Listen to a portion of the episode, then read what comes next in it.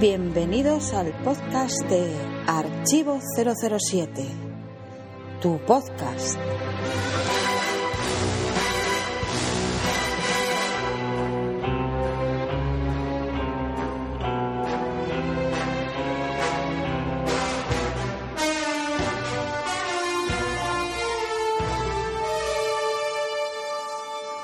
Buenas chicos, bienvenidos a un podcast más de Archivo 007. Ya sabéis, vuestro podcast, el podcast de Nisborn, referencia en toda la web y a nivel castellano.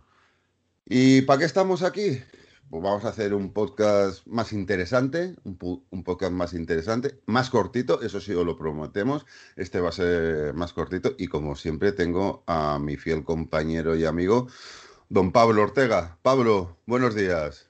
Muy buenas, buenos días, buenas tardes, buenas noches. sea, eh, bueno, cuando sea. quieran escuchar Exacto, lo que sea. podcast. eh, bueno, pues, pues bien, bien, bien, viene podcast eh, interesante. Yo lo dejo ahí, interesante, novedoso. Novedoso. Mm, Vamos a ver.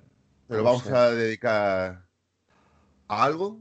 Bueno, mejor que he dicho algo, al, a alguien, a alguien, a alguien. Se lo vamos a dedicar a alguien, ya lo dejamos así. A varias. y- a varias. Lo vamos a dejar así.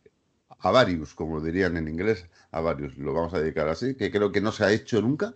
Creo que no se ha hecho nunca. Y si Y se ha hecho, está bien repetirlo. Eh, Está bien, está bien. Bueno, todo bien, todo, todo este mes bien. Seguimos, seguimos ahí en orden, seguimos ahí. La gente cuando esté escuchando el podcast ya estaremos en Semana Santa, una Semana Santa en la que no podremos ni ver pasos ni movernos, pero esto bueno. es bueno, esto es bueno, van a poder escuchar los podcasts retrasados y el nuestro. Exactamente. Es- exacto, exacto. Oye, pues vamos a empezar con las noticias, porque ya lo decimos, noticias de No Time Today no hay ninguna, ¿eh? Eh, Sí, lo sí, dejamos- sí, sí, sí, sí, sí, sí, sí, sí, sí. Bueno, Sí. bueno, bueno, Hay, Bueno. hay una sorprendente. bueno, bueno. Ya llegaremos a ella, ya llegaremos a ella. Ya Bueno. llegaremos a ella. Pero no, es- no es de enjundia, no es enjundia, no. Bueno, bueno, bueno, bueno, ya llegaremos a ella. Bueno, Así que- que vamos con las noticias. No hay mejor noticia que una mala noticia. Pues bueno, Pablo, la primera noticia, ah, a ti que te gusta tanto la Fórmula 1, es que Aston Martin vuelve a la Fórmula 1, ¿no? Vuelve, vuelve, vuelve. 60 años, ni más ni menos que de ausencia en la Fórmula 1. Usted bromea. No, o sea, quiero decirte, fue eh, los años 50, o sea, muy al principio de, de la Fórmula 1 y en tres, cuatro carreras. Quiero decir que no ha tenido una enjundia como si tuvo Mercedes en su momento, que estuvo ahí pugnando con Stirling Moss eh, el campeonato del mundo, sino que fue muy contadas carreras muy al principio. Entonces, pues por eso no hay. Cuando decían vuelve Aston Martin, era como, jolín, ¿y cuándo han estado? ¿Sabes? Había que buscar ahí en la Wikipedia. Y sí, sí, se presentó el AMR 21, que además lo presentó Gem Arterton, que bueno, aunque no quiere ahora mismo saber mucho de, de la saga, mm, al fin y al cabo va a quedar para la historia como Chicamón en Quantum of Solas. Sí, Además sí. con un nombre que a los que somos Beatlemaníacos, pues oye, nos atrae bastante, que fue Strawberry Fields. Sí, sí, exacto.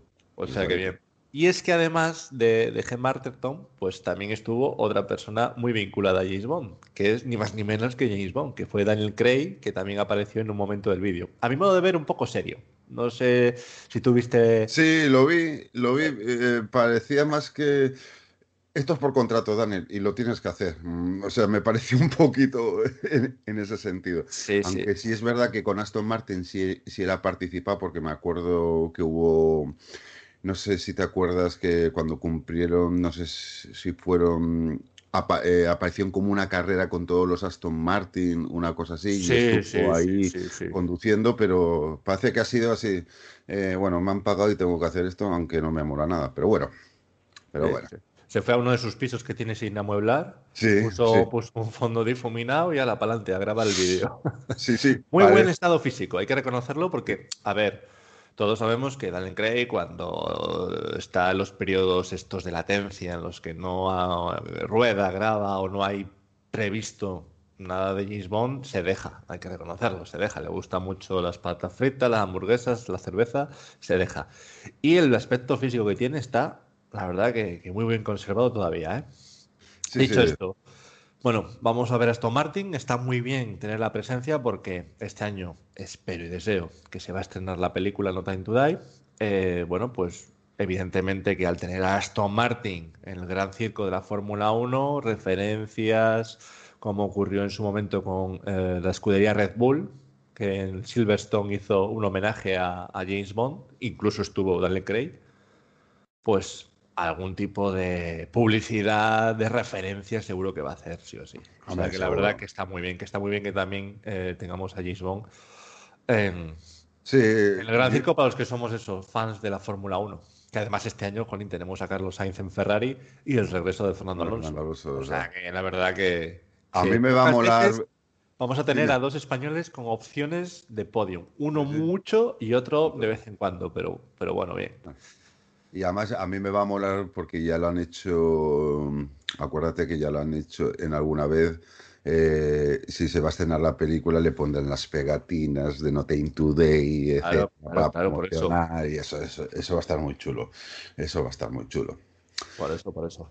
Y nada, la siguiente noticia es que si ahora hemos dicho que se han reunido, porque no fue directamente, sino por, de forma telemática y además entrevista, aquí también de forma telemática, pero se han reunido Le Chiffre y James Bond. También de forma telemática, Matt Mikkelsen con Daniel Craig. En una de serie de vídeos llamada Dream Teams. Sí, que es de la mm, revista Variety, o sea, es de la revista Variety, que ya han hecho algunos, o sea, ya llevan haciendo algunos, empezaron en la pandemia o haciendo entrevistas así, y está bastante interesante. La pena que es en inglés, o sea, todavía no está Ah, subtitulado, pero bueno, pero se ha sacado cosas muy interesantes. Estuvieron hablando de Casino Royale, se gastaron bromas, se gastaron bromas. Este es el segundo piso que tiene también Daniel Craig, ¿o no? Tampoco lo tiene, eh, tampoco lo tiene amueblado, porque tampoco se ve un sofá y se ve un una pared y, y ya está, o sea, tan- pero bueno, pero Sí, está, está, está. Igual, igual era otra sección del sí, piso. sí, sí. pero A lo mejor es, que a lo mejor le, le- eh, o sea, eh, le cogió gusto a eso del piso de Spectre, ¿sabes? A lo mejor le, le cogió el gusto al, a eso Sí, del hombre, piso de piensa que, piensa que no hay tanto que limpiar, que se hace rápidamente, te lo, te lo digo yo por experiencia. Exacto, no, El minimalismo, jodín. Sí, pero es- estuvo muy interesante porque, bueno, eh, Leslie Matt Mikkelsen le echó flores como, ¿no? Diciendo que cuando lo vio por primera vez, él sabría que iba a ser no uno de los mejores, sino el mejor Bond de la historia. Entonces son esas cositas que, bueno, pues se tienen que tirar cosas. También estuvo muy gracioso porque comentaron la anécdota de cuando cogió el papel de Cifre que estaba pasando por ahí, que Daniel Craig estaba, eh, creo que en una sesión de fotos con chicas Bond, Sí, etcétera. estaba, estaba enseñando con, con chicas Bond, sí. Exacto, y que pasó por ahí el director y le dijo, bueno, ¿estás contratado? Y, y Daniel que le dijo, eh, a No contratar. sé, no sé si se puede decir porque estamos en horario infantil, pero, pero claro, lo, lo que le dice, lo que le dice Matt Mikkelsen Sí, a, a- pero, a pero Daniel Craig voy- es un voy- poco, es un poco, bueno, malsonante, Soy- ¿no? soy, bueno, espera, luego aquí en postproducción se pone un pi y listo. No, pero lo voy, lo voy, lo voy a suavizar, lo voy a suavizar. Eh, le dijo que con eh, cuánta gente se había metido en la cama. Lo dejo así. Lo, lo dejo así porque ¿Cuántas- ¿Con cuántas por- personas has tenido relaciones íntimas? eh, exacto, lo dejamos así porque dice, yo tuve que hacer cuatro castings, O seis, sí, sí, pues, sí. seis, etcétera. Y después también contaron cosas muy interesantes que, que el director eh, en la escena, eh, ¿cómo se dice? La escena mm, cuando está atado con la silla. Y la escena de tortura. Exacto, no me salía la palabra. Gracias, Pablo. Paso, paso te tengo para que me Claro. las palabras. Eh, eh, en la escena de tortura, que empezaron a un nivel tan alto, tan alto, tan alto de implicación, que el director tuvo que parar y dice, eh, bajaros, que es solamente una película. O sea, de, de la forma que tenían ellos en, en ver la actuación, o sea, en, en hacer las cosas, impresionante. Tú imagínate para que un director diga, mm, bajar el tono. O sea, vamos a relajarnos, esto es una película, no lo llevéis a más, etcétera. O sea, el grado de implicación que significa todo eso. O sea, que me pareció también bastante interesante. Y además que ellos dos eran los dos únicos que no jugaron en los descansos a las cartas. Que lo dice, son los dos únicos que no jugaban al póker. Parece ser que yo escuché que, Daniel Craig aprendió a, jugar al póker gracias a la película. Sí, pero que todo el mundo estaba jugando entre mitad de escena al póker y ellos dos eran los dos únicos que no tenían tiempo para jugar con, con, con la demás gente. Piensa una cosa, piensa que fue el momento en que el póker, el Texas Hold'em, estaba, eh, bueno, no me acuerdo de quedar en casa de algún amigo tal cual, que jugado, Yo, jugado, yo hacía tiempos en casa, hacía tiempos en casa, así lo era, era, espectacular. sí, sí, sí, no, no, no. O sea, estaba el póker a... Estaba constantemente, vamos. Sí, sí, pero Ahora ya no, ya no tanto, ah. pero... Pero sí, sí, sí, sí. Pero creo, pero creo que es una entrevista que merece la pena. O sea, son de estas cosas que pasados unos años, pues, eh, pues se reúnen dos actores, hablan de sus vivencias y a mí esas cosas siempre que siempre me gustan porque al final te dan más cosas de la que tú ya sabes, o sea, te dan cositas que a lo mejor son pocas, pero sí, o sea, decir, por ejemplo, ese nivel de actuación que cuando le dio una bofetada, se la, o sea, cuando le da le da bien fuerte y ahí Daniel Craig dijo, este tío está actuando de verdad, o sea, y ahí se tuvo que... O sea, son esas cositas que, que moran, que a mí me molan mucho dentro de cuando se hacen las películas, que se hable de sí, lo que no, lo que no vemos, lo que no vemos, que, que, nos, que, nos, muestren a ver eh, anécdotas o curiosidades. Exacto. Pero estuvo bastante bien, estuvieron muy amigos, parece ser que se aprecian mutuamente y se llevan bien. También Daniel Craig le dijo que su carrera como actor era impresionante, que estaba haciendo unos papeles y que... Y, eso, y que, y, que, son muy amigos y, que se llevan bien. Y así que pasamos con otra noticia de estas luctuosas que toca. Lo digo así porque hay que tomárselo de alguna forma. Es que, a ver, es lo que digo, son sagas de más, de casi ya 60 años, es normal que la gente... Es tanta gente la que ha intervenido, son tantísimos años que, es lógico y normal. Y este, y este mes además por partida doble. Y en este, en este caso, es a lo mejor no es muy importante, pero yo, yo creo que para el mundo Bond sí es una chica importante, que fue la muerte de Nicky Van der Zyl. Que diréis, ¿quién es Nicky Van der Zyl? Todo dirá, esta, esta, esta, woman? woman? como diría aquel, ¿en dónde, ¿en dónde ha jugado esta? ¿Sabes? O sea, pues no, pues esta chica fue la que le puso la voz a Úrsula Andrews en Doctor No. Ya sabéis, y si no lo sabéis, os lo explicamos, que Úrsula Andrews tenía un acento muy, muy, muy fuerte, por decirlo de alguna forma, y entonces dijeron que era demasiado fuerte, entonces intentaron suavizar ese acento y fue Nicky Van der Zyl quien le puso la voz de a, También a Eunice Gayson, así la conocía como Silvia Trench, tanto aquí en Doctor No como en Desde Rusia con Amor.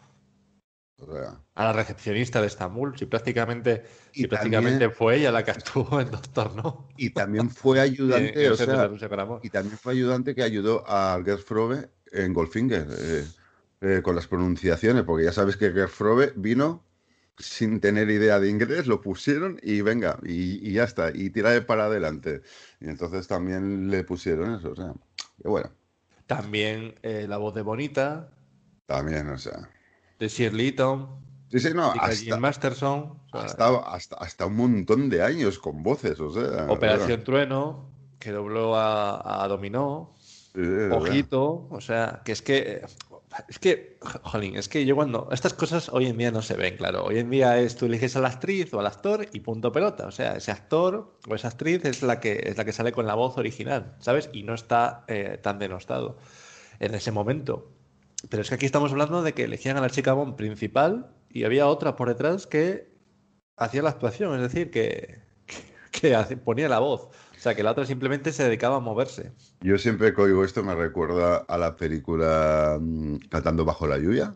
¿Te acuerdas? Cantando bajo la lluvia, que, eh, que la voz es otra y la cara principal, o sea, la voz es de una persona y la cara principal es de otra, pues esto siempre me recuerda. Esto siempre me recuerda. En, aquellos tiempos se elegía la. y ojito que, por ejemplo, en el Servicio Secreto de Su Majestad, no bien, por supuesto, ni que aparece. Ah, o sea, acuérdate de lo mal que se lo tomó eh, Josh Lazenby cuando le doblaron. Sí, sí, o sea. Entonces eso.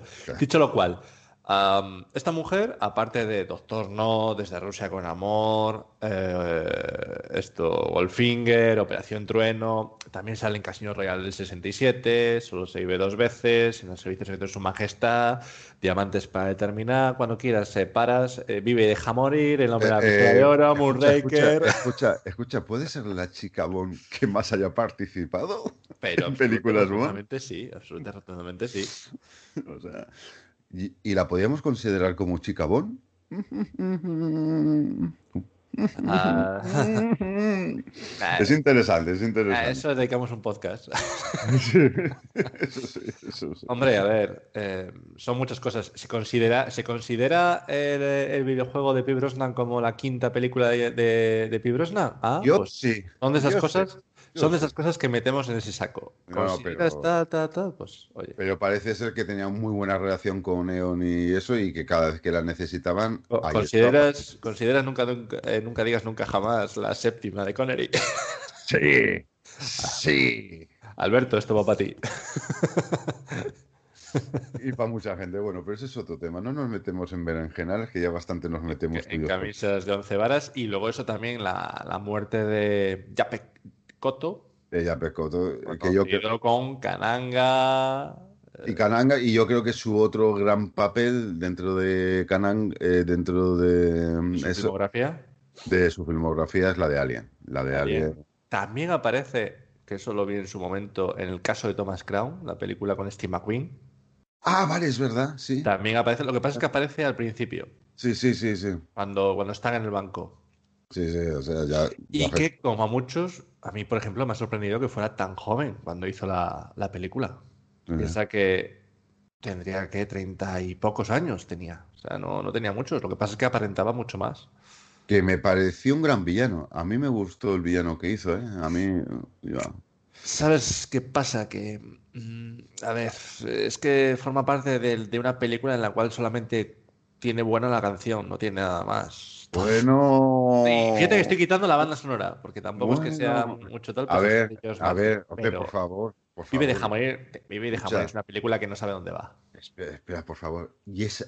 per- Perdona, te, ha- te has olvidado de la mejor de la película. Lo mejor que tiene esta película es la gran muerte de Jafet Koto.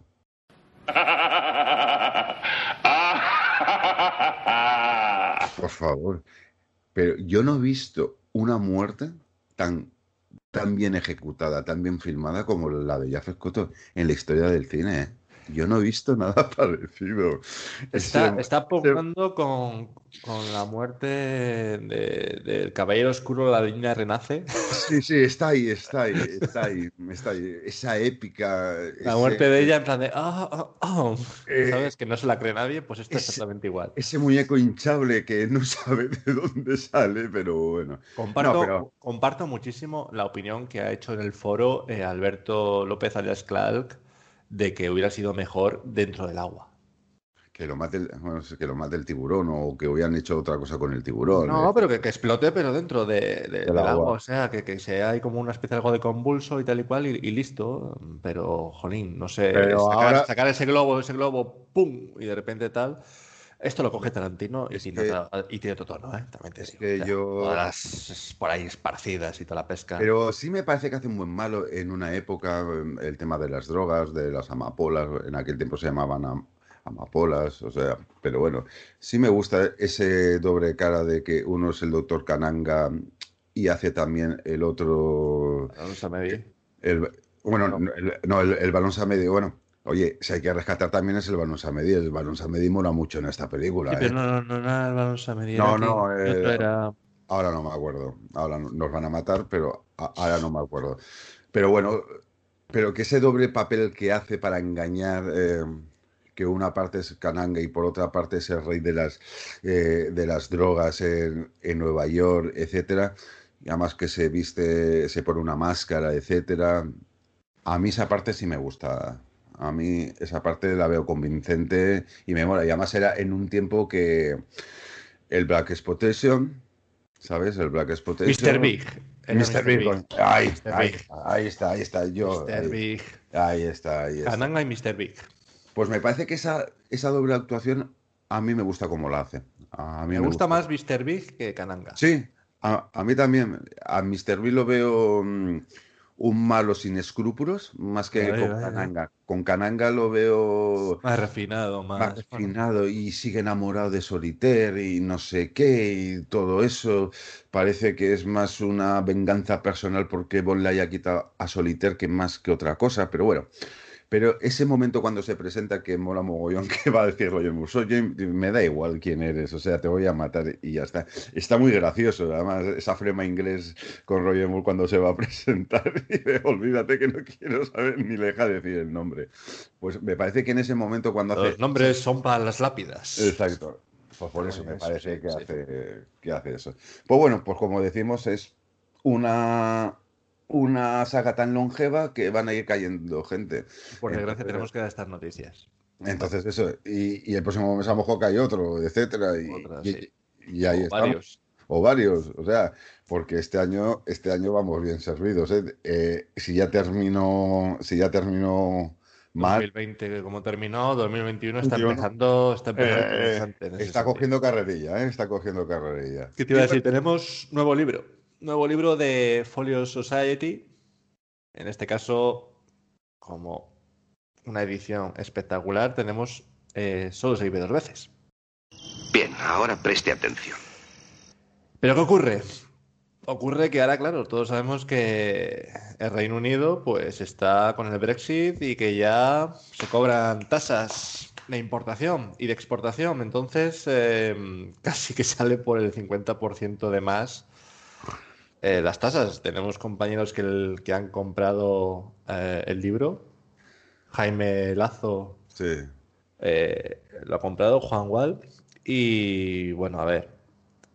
Si te pones ya en ello, vamos a decir las cosas como son, es espectacular. Esta, esta edición es, es Todas las ediciones que sacan de James Bond son espectaculares. Sí, pero esto son para tenerlas cosa, ¿eh? y no tocarlas. O sea, son casi más de exposición porque Esto es una para tenerlo en una vitrina acristalada, con código de seguridad y todo, ¿eh? porque es que eh, ya la presentación, es decir, cómo está el libro hecho, el gramaje de las páginas, la portada con la tapadura, la encuadernación, todo. Pero es que luego dentro te pones a, caja. a mirar la, o sea, sí, la Y la caja te pones para a mirar para todo dentro, las fotografías, las ilustraciones, es que es, que es espectacular. Es espectacular. O sea, yo lo vi, o sea, eh, lo, lo- lo del castillo está con un dibujo, o sea, tan bien hecho, tan bien hecho que es impresionante. O sea, Bon como está también dibujado, o sea, me parece, o sea, es que ya nada más las fotografías para mí son, o, o sea, son otras obras de arte dentro de este libro. Sí, sí, sí, totalmente.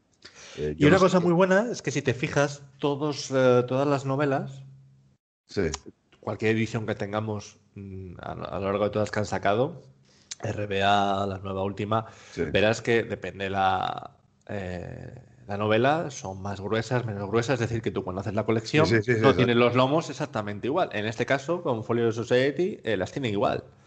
O sea, ya, ya de por sí, por ejemplo, tenemos eh, La espía que me amó, que no es un libro muy grueso, y sin embargo aquí vemos que tiene el mismo grosor que Doctor No, Goldfinger, Thunderbolt, Al servicio de su majestad, Sí. el anterior, Te resucita con amor, Diamantes, Moonraker, Vivi deja morir, Casino Royale, o sea que es lo bueno Ah. porque cuando vas a hacer, vas a ponerlas juntas todas ellas, ves Eso que siempre pasa, pero eso pasa en, Claro. cual- en cualquier colección que tengas, siempre hay alguna, siempre hay alguna que sea más gruesa que otra. Y aquí no, a lo mejor habrán cogido la más gruesa y dicen, vale, este es el tamaño que vamos a hacer, por decirlo, Claro. y, lo, y lo vamos a rellenar pues o con más fotos, o con más apéndice, o con más historia.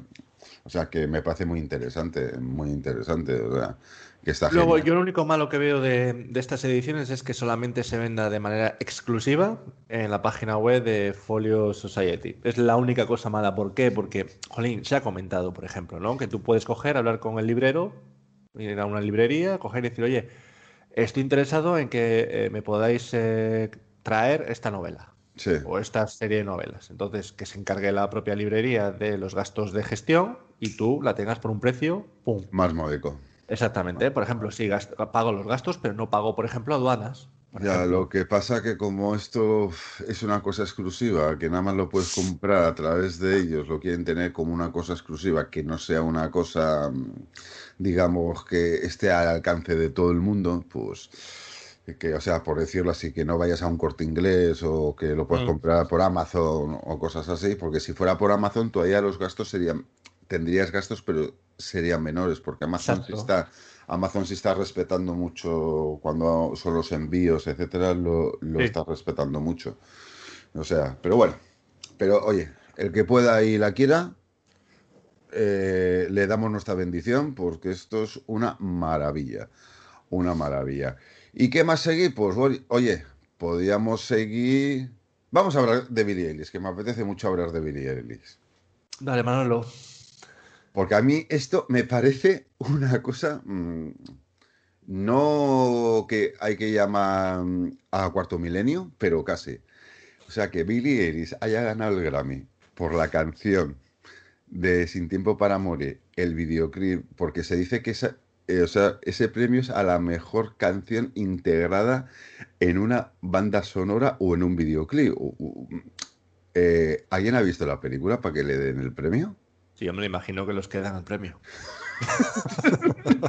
porque, porque, a ver, mm, oye, que yo me alegro, ¿eh? Que yo me alegro un montón, o sea, que esto es bueno para James Bond, esto es bueno para eso, y yo cada vez tengo más claro que si se hubiera estrenado, tenía ya el globo de oro y, iba a tener ¿Es tanto mérito, es tanto mérito de la, de la canción como tal o de mérito de las eh, con las que competía?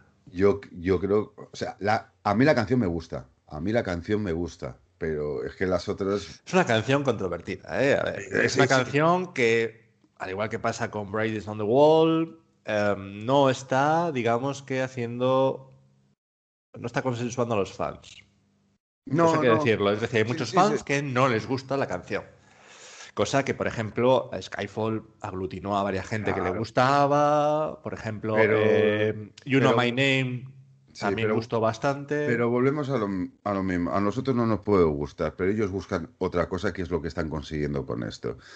Que sea el cantante de moda y que pueda ganar premios. Premios para él, personalmente, y eso significa que repercute en Bond. Estamos llegando a un punto de exigencia ya que, a ver, por ejemplo, em, cuando mm, Spectre, teniendo en cuenta que tenía el mismo director, prácticamente el mismo reparto, no consiguió y se hizo un tono distinto a Skyfall, muchos mm. lo agradecimos porque dijimos, jolín, no queremos que, por ejemplo, sea el nivel exigente que se exija ya de calidad, sea Skyfall para todas las futuras, porque eso va a poner, jolín, pues una presión añadida que no es necesario. Entonces, ¿qué ocurre? Skyfall ganó el Oscar a Mejor Canción. Bright is on the Wall ganó el Oscar a Mejor Canción. Ya estamos hablando de dos. Eh, la canción de Billie Eilish, No Time to Die, ya está ganando el Grammy. Jolín, se presume que el año que viene en los Oscars... Podría, podría. Ya tiene una presión añadida. Y no te digo nada de la que venga a, la cuarta. Eh, por yo, mira, la que venga después ya son presiones que, jolín, que, no sé yo si ya estamos en una exigencia de que todas las eh, canciones futuras tengan que ganar algo. Es cuestión de perspectiva. Pero es que a mí me chocó muchísimo que ganara, o sea, porque la película, o sea, tú no puedes decir, o sea, esto supongo que será como los Oscars, que lo tendrán que haber visto un o sea, eh, el grupo de los que votan, pero que habrán visto la película o les han puesto el vídeo y, ya está. Es que esto a mí lo que me raya a mí muchísimo. ¿Sabes qué pasa? Que es una, es una canción que ya se, ha publicado. ya está. Entonces, eh, la, película no, pero la, canción como tal se ha publicado. Entonces, por esa misma razón por esa misma razón podría haber sido para los Oscars, pero es verdad que para los Oscars tienes que haber estrenado la película. Ah, igual, claro, entonces esa es la condición. Aquí seguramente para los Grammy no, porque los Grammy ya van como aparte, no tiene nada que ver. Exacto, El hecho de que se publique o no la, película. Pero que yo dije, oh my god, o sea, ganas por una canción que nadie ha visto la película, que no sabemos si está bien puesta, si está bien o sea, si va acorde con lo que cuenta la película, pero la has ganado. Ole. Ole. O sea, yo de mayor quiero ser como ellos, o sea, es increíble. No, no vamos a decir nada, tú y yo sabemos. Sí, sí, sí. Claro, claro, sí. Pero me refiero, me, me refiero que ganan a una canción de que nadie Tú ha piensa visto. lo siguiente, tú piensa lo siguiente, cuando se escuchó Bright is on the Wall, ¿vale? Eh, con esos, eh, con esa voz aguda que chocó muchísimo, estaba bien implementada la canción con los títulos de crédito.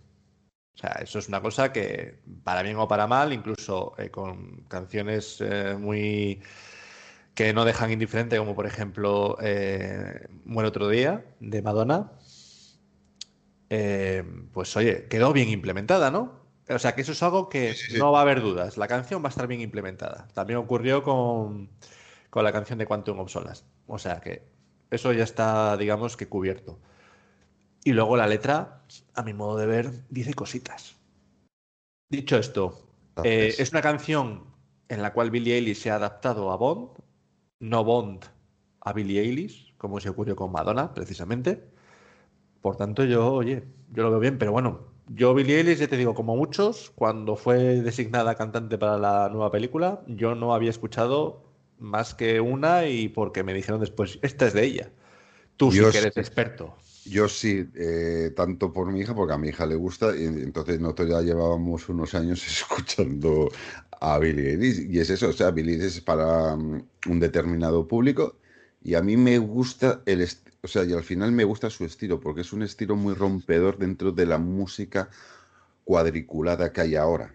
A ver si me entiendes, o sea, todo lo que tiene que ganar tiene que ser todo muy igual o no sé qué, y Eilish se sale un poquito del tiesto en ese sentido. Entonces a mí sí me gustan las canciones, tiene algunas mejores, etcétera, pero con sus dos discos y medio, dos discos y medio, porque hizo un, el primer disco fue un mini EP, creo que se llama, que con cuatro o cinco canciones, y después sacó dos discos y, y tiene canciones muy, muy potentes. Ya, y ya a mí me gusta. Yo me llevé una alegría tremenda. Yo creo que soy de los pocos que cuando salió que era Billie Eilish, yo me llevé una alegría y aquí mi hija y yo saltando y habiendo botellas de champán para mí. ¿eh?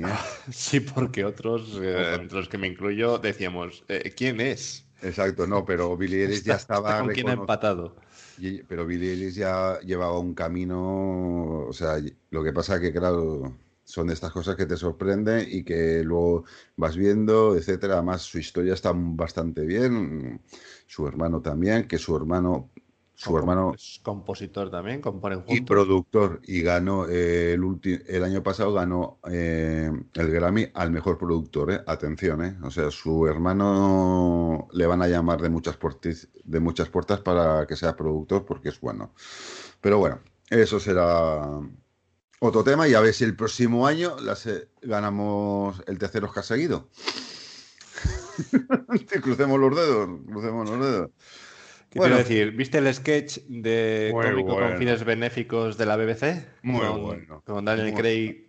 Última aparición de Daniel Craig como James Bueno, o no, o no, o no. Porque a lo mejor se roda un anuncio. Bueno, no, última aparición no será, porque lo veremos con Smoking en el nuevo anuncio de Heineken que se ha rodado el mes pasado. O sea, acuérdate que estuvieron en Barcelona. O sea, yo creo que es de las últimas pero en Barcelona, ¿cuánto rodaron? Madre mía. Sí, sí, o sea, ya sabes, ya sabes que los productos se tienen que actualizar. Dejémoslo ahí. Mm, Pasemos eso, pero bueno, vamos a hablar de lo que tema. Yo creo, yo creo que Craig tiene mucho futuro en la, com- en la comedia, después de Bond. Tiene muchísimo futuro. Yo cada vez lo veo en, tipo así, mm, eh, películas con toque socarrón, ¿sabes lo que te quiero decir? Porque creo que le va a ir muy bien. Y además, cada vez que hace un sketch de tipo esto, la gente se parte de risa con él, porque la cara lo dice todo. Él tiene una cara que parece que en Bond no tenga cara, porque parece que está ahí. Aunque me dirán, no, sufre, sí, es verdad, pero que es más cara de piedra, para que me entienda la gente. Y aquí sí se nota que cuando hace alguna cosa, no sé qué, sus gestos faciales. Por ejemplo, cuando eh, en Eso. la última película estrenada de Daniel Craig, que es la de Puñales por la espalda, que hace de Benoit Blanc, um, ha renovado, es decir, va a volver a hacer una segunda parte de la película, Le pegáis por la espalda. Sí, claro. ahí, ahí la actuación era, mm, vamos a decir, cómica, un poco mm, para lo que estamos acostumbrados a ver a Daniel Craig, nada que ver con su papel en James Bond o la forma de interpretarlo, ¿no? Entonces... Eh, eh, creo que empezó ya algo en la famosa película de Steve Soderbergh, esta la de mm, la que intentan robar y sale con el pelo rubio, que no me acuerdo ahora. mm. Sí, hombre, la que, la que hace con el que hacía de villano en la de Star Wars. Exacto, exacto, que ahora no me acuerdo el nombre de, el nombre de la película. Ya empezó ahí a hacer algo así, tipo eh, alejando ya de su papel, un poco socarrón. Lo que pasa es que estaba muy ido, hacía de un tipo muy loco, pero bueno, que, que estaba gracioso, que estaba gracioso. Entonces yo creo que ahí va a tener un filón. ¿eh? eh, se llama Logan Lucky. Logan, La suerte, Logan. la suerte de los Logan. Exacto, exacto. Logan aquí. Yo creo que es que yo cada vez que lo veo, no lo veo en papeles tan, tan dramáticos. Yo creo que se puede ir a papeles más de tipo comedia o, mm, o con algo así de comedia negra o película así negra con ese, con esa flema que tiene, pero pero que está muy bien, yo me reí mucho. Y, y claro, y ya, y, ya, y ya me extrañaba que iniciaran la broma del chiste de mi nombre es Bond. James- ah, ¿se llama Bond James Bond? No, no, no, me llamo Bond James Bond. O sea, ya tardaba, digo, ah, en algún momento la tendrían que hacer. eso está, eso está muy manido ya. Ya, pero bueno, pero que lo haga él, que lo haga él, está bien. O sea, y me pareció muy simpática toda la broma, ¿eh? O sea, Sí, la que sí. pareció. me pareció... Es que yo creo que va por ese camino, ¿eh? Yo creo que va a ir por ese camino. O sea, tiene toda, tiene toda la pinta. A lo mejor me equivoco, ¿eh? Pero yo las cosas que le he visto, y lo vuelvo a repetir en tema de humor, funciona bastante bien, ¿eh? Funciona bastante bien, ¿no? O sea... ¿Y, ¿y a ti qué te pareció? Estuvo muy bien, a mí me, me gustó. A ver, creo que ha hecho otro ya anteriormente en la época de, de Quantum of Solace. Y la verdad que está muy bien. Al principio no caí en la. Porque claro, solamente está en inglés. Sí. Es un inglés bastante, quiero decir, como que va muy rápido, ¿no? Y hay que prestarle muchísima atención. Entonces, eh, hasta que no hemos un poco debatido y no hemos un poco sabido realmente lo que quería decir eh, la broma, pues yo, por ejemplo, la, la parte esa de la sexualidad no me había percatado de ella. Sí que me había percatado con lo de la doctora Swan y tal, pero del tema sexual, de que es un poco afeminado y que igual es homosexual por tomar cócteles como el martini y tal, pues hombre, no, no lo había pillado, la verdad. Ah. Pero Sí. bueno, sí, está muy bien. Luego la, la- la- la mujer, la cómica, es bastante popular en el Reino Unido. Entonces, pues bueno, pues estaba, estaba asegurado. Esto tiene que ver, ¿no? Con un evento que es el Red Nose Day. en- Sí.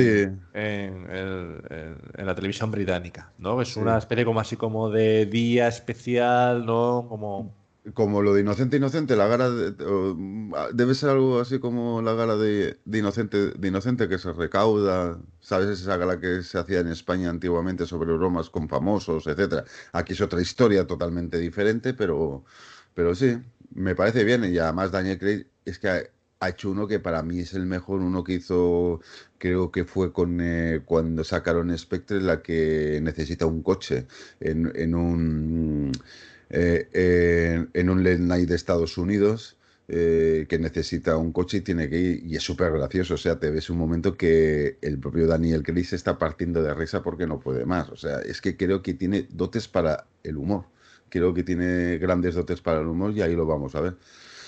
Pero bueno, pero bueno, oye, que estas cositas están bien. No tenemos No Time Today, pero tenemos a Daniel Craig vestido de James Bond y haciendo de James Bond. aún no tenemos No Time to Die, aún. Ya estamos, si es que mira, ya estamos en Semana Santa. Ya, sí. Estamos en abril. Ya Espérate, el tiempo, el tiempo va que vuela y nada tenemos la película, que sí, la tenemos. la Ojalá, ojalá fuera en octubre. Tú ya sabes de lo que opino yo, que yo para, para, yo, escucha, yo, para lo que falta para el 60 aniversario, la trasladaba directamente y a tomar viento. Porque claro, ¿tú qué vas a hacer después en el 60 aniversario?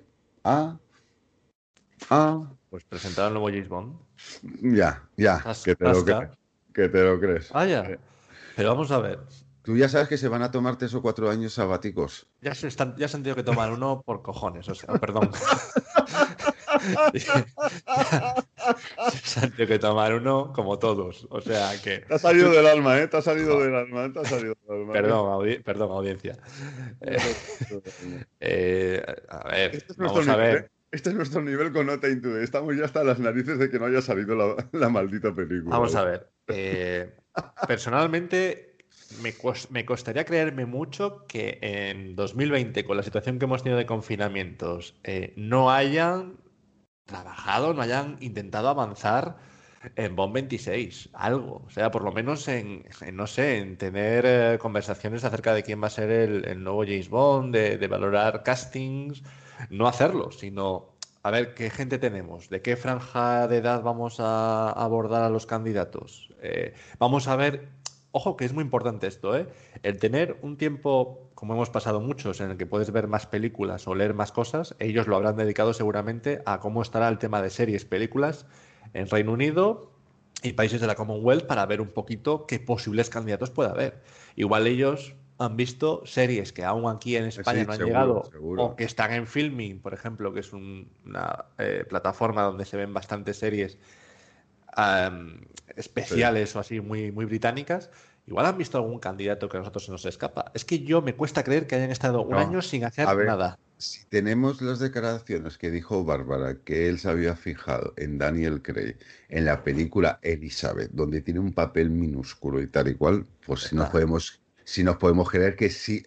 Hombre, yo supongo que ya rodando esta ya estarían echando un vistazo, no a tope, pero echando un vistazo. Pero ahora con el parón que tiene la película totalmente preparada, si estoy contigo, sí que sí habrán empezado a hacer entonces, un Oye, scouting. 2021, o sea, perdón, 2022, 5 de octubre de 2022, ¿tú crees que no pueden coger y decir el Bond Day y vamos a presentar al nuevo James Bond? Eh, que queda un año y medio, ¿eh?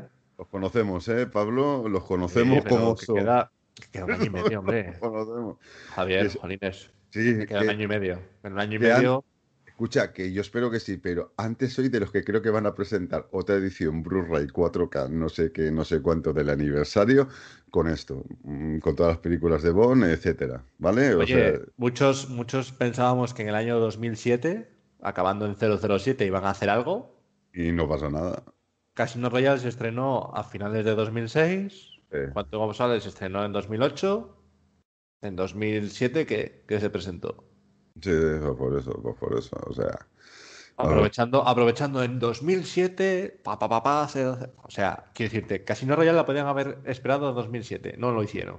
¿Por qué tienen que esperar al 60 aniversario? No es el 50 aniversario, que sí que sería interesante. ya, pues por eso, o sea, es que por unos meses, pero yo también entiendo que esta película, la Metro Goldwyn Mayer, necesita sacarla Es ya. que, claro, exactamente, es que hay mucha gente, y no Hay hablo solamente de nosotros los fans, es que hay mucha gente interesada. Eh, tú piensas, Nokia, es que nadie piensa en Nokia. No. solamente, que solamente- que no. solamente pienso yo en Nokia. Sí, Bueno, tú y Claro. yo, pero creo ¿Se que... puede tener más mala suerte que Nokia? O sea, yo lo de Nokia, tú imagínate los de Nokia que cuando llegan a firmar el contrato, joder, vamos a salir en la película de Bond, ese teléfono se va a vender como churros. O sea, no, el, renacer. de Nokia, madre mía. Y De después, repente han, viene esto. y después han tenido, parece que regrabar o escenas. O sea, Claro, porque el móvil que sacaron, el móvil que sacaron es un móvil que ya está súper eh, oxidado, súper desfasado. Oye, pues siguiendo con noticias, también sobre Nota in Today, aunque no especialmente, está lo de la nueva baraja de Trump. Top Trumps. Top Trump. Oye, yo tengo una de ellas. eh. Está chula, eh. Está chula. Y, y esta es sobre los gadgets. Y aquí hay cosas muy interesantes, ¿eh, Pablo? Que hablan de Nothing Today en esta, en esta baraja de cartas, ¿eh? Ojo, ¿eh? Ojo, ¿eh? Que aquí hablan de una... No, no, no, no, no sé si podemos decir cosas sobre esto o, o qué. ¿Qué hacemos, Pablo? Yo, yo, está, está en el archivo 007.com la noticia. eh, aquellos vamos a respetarles. Eh, aquellas personas que quieran interesarse por lo que aparece en Nota in Today, que entregan la noticia y, y la comprueben. Nosotros aquí no nos vamos a decir más allá de que, bueno, pues. A eh, ver, es yo sí voy a decir, yo, yo voy a, yo sí voy a decir una cosa que es sobre una cosa sobre la película, pero creo que esto no es ningún spoiler. Es el reloj. Sí. Cuidado.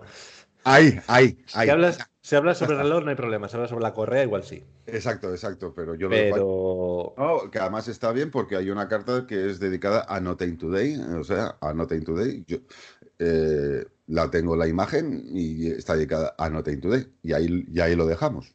Y ahí lo dejamos, pero bueno, pero que estas cositas pues van haciendo interesantes, van sacando cositas y las de Triumph es que llevan mogollón de años sa- sacando este tipo de cartas.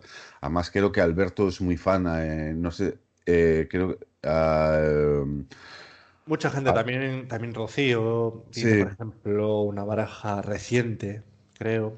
Pero sí, por ejemplo, aquí eh, Alberto López alias Clark es muy, es muy fan de ellas. es, es muy No sé si tiene todas, pero muchas. También David Zacín, también tiene, creo que Ramón también tiene, en fin, Sí. hay mucha gente que... Yo tengo algunas, yo- Oscar, bueno, Oscar creo que también tiene. Sí, sí, o sea, Yo personalmente no soy muy de cartas, pero no soy muy de cartas ni siquiera de la baraja tradicional o baraja de póker, o Es sea, que no. A ver, si yo Hubo una vez que casi sí que la compro, que es esta baraja especial que sacaron de póker. Sí, la lo última. que pasa, lo que pasa es que los gastos de envío me echaron para atrás, porque era muy es vamos a Ramón la tiene, ¿eh? para para ser de Ramón la James. Bond, para ser de James Bond es una baraja eh, asequible, costaba veintipocos euros. ¿Qué ocurre? Que te meten otros veintitantos Claro. de gastos de envío. Entonces, claro, nos plantamos ya en casi 50 euros por una baraja de cartas. A mí estas, a mí estas barajas de cartas, si fueran jugables, me molarían más, porque son más, son, Se pueden Ah. jugar, ¿eh? sí, se pueden jugar, son jugables, son tipo dragones y mazmorras, supongo que, Se pueden eh, jugar, se pueden jugar. pues por eso, o sea, que bueno, juntas un- un- unas cartas de las, De de hecho, eh, de hecho eh, son muy parecidas. Eh, para los que queráis indagar más sobre ello, hay vídeos al respecto que nuestro compañero Clark grabó. Está en el Mm. canal de YouTube de Archivo 007. Mm. Eh, también son muy parecidas, es decir, tienen aquí una especie como de casillero, ¿no? Con unos datos para Sí. que tú puedas eh, jugar y, y, Sí, bueno, a pues, eh, enfrentar carta con carta. Sí. Es decir, que esto no es alguna novedad, sino que hay sobre villanos y sobre Bond, sobre personajes, mejor dicho, y esta concretamente nueva, pues es sobre, sobre gadgets. Sí, o sea, sabe el, sabe el Goldfinger, o sea, sabe el coche de Aston Martin en Goldfinger, sabe el, el contador de radiactividad de Doctor No, etcétera. O sea, son cositas, eso, pues dedicado a los gaches que, que no está nada mal, que no está nada mal. Y bueno, y también pasando a otra cosa, hemos actualizado un poquito la web eh, de Archivo 007, que creo que es importante también. Con películas y con biblioteca. Y con biblioteca, o sea, que me parece muy bien. Vamos sumando datitos poco a poco, vamos sumando datos. ¿Tú piensas que si ya somos la mejor? Pues ahora ya El somos- nivel que hay aquí es espectacular. Os, eh, os recomendamos que os paséis, que echéis un vistazo, porque aparte de, bueno, de la bondopedia que hay, también es que tenemos relatos, tenemos eh, novelas, tenemos, o sea, eh, lo que hay ahora mismo aquí es como, bueno, es un poco, bueno, es un poco suicida decir lo que va a decir, pero es como la librería de Alejandría, o sea, es Sí. espectacular lo que hay aquí. Por suerte aquí no se puede quemar, pero, igual, Bueno. pero igual un barrio de datos nos, nos revienta. Eso que está Dicho bien. esto, dicho esto, es algo de lo que estar muy, muy, muy orgulloso. Y es que además está constantemente actualizando. Es decir, el fin no le sabemos. El presente que hay es espectacular. Es- está fenomenal y eso siempre es bueno. Sobre todo que porque tiene unas curiosidades, unos carteles que de la época. Por ejemplo, oye, ¿quieres ver los carteles de Doctor No, de, de Rusia con Amor? Que se hablaba, por ejemplo, en recortes de prensa, que se hablaba de... Y ahí, y ahí yo tengo que hacer una mención especial a Evardo. Evardo es, o sea, es un ratón de biblioteca de estos impresionantes. O sea, Si no lo consigue Bardo, no Mm, existe. No existe, o sea, No porque existe. lo que consigue Bardo, lo que busca, eh, dónde se mete, etcétera, o sea, parece la Wikipedia, o sea, Está muy bien para aquellos que, por ejemplo, em, duden o tengan eh, ciertas, sí, no tengan bien claro si acudir a algunas jornadas en Madrid, en Santander o incluso a, la convención en Madrid cuando se vuelva a hacer. Yo les digo, id. ¿Por qué? Porque entre otras cosas, aparte de encontrar un muy buen ambiente, de estar como una especie de familia, ¿vale? De, pasarlo súper bien y de, y de disfrutar, sobre todo está el tema de los merchandising y encontrarte pues con Eduardo, con Eduardo, que encima, pues aparte de ser una biblioteca humana eh, de conocimientos y de, y de, objetos que tiene en su casa, que no sé si tendrá que comprarse otra para entrar él, ah, todo lo que consigue que aporta la web es magnífico. Y así lo, puede ver en, eh, así lo puede ver en persona, lo puede tocar.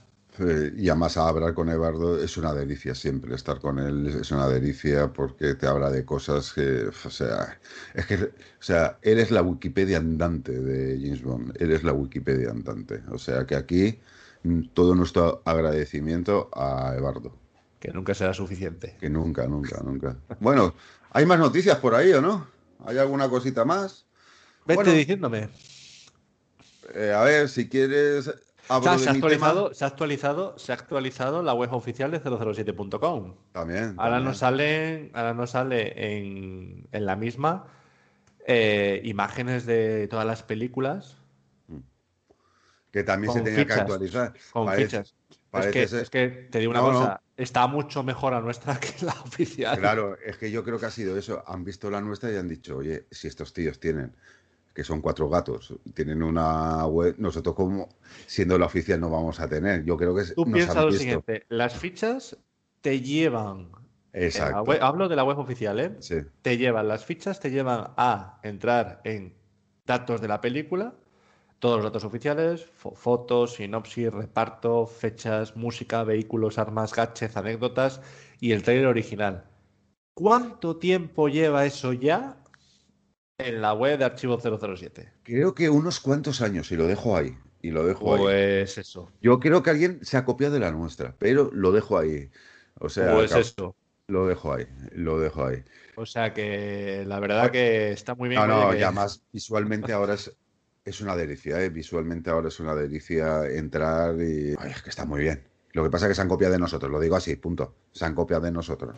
Mercancía defectuosa.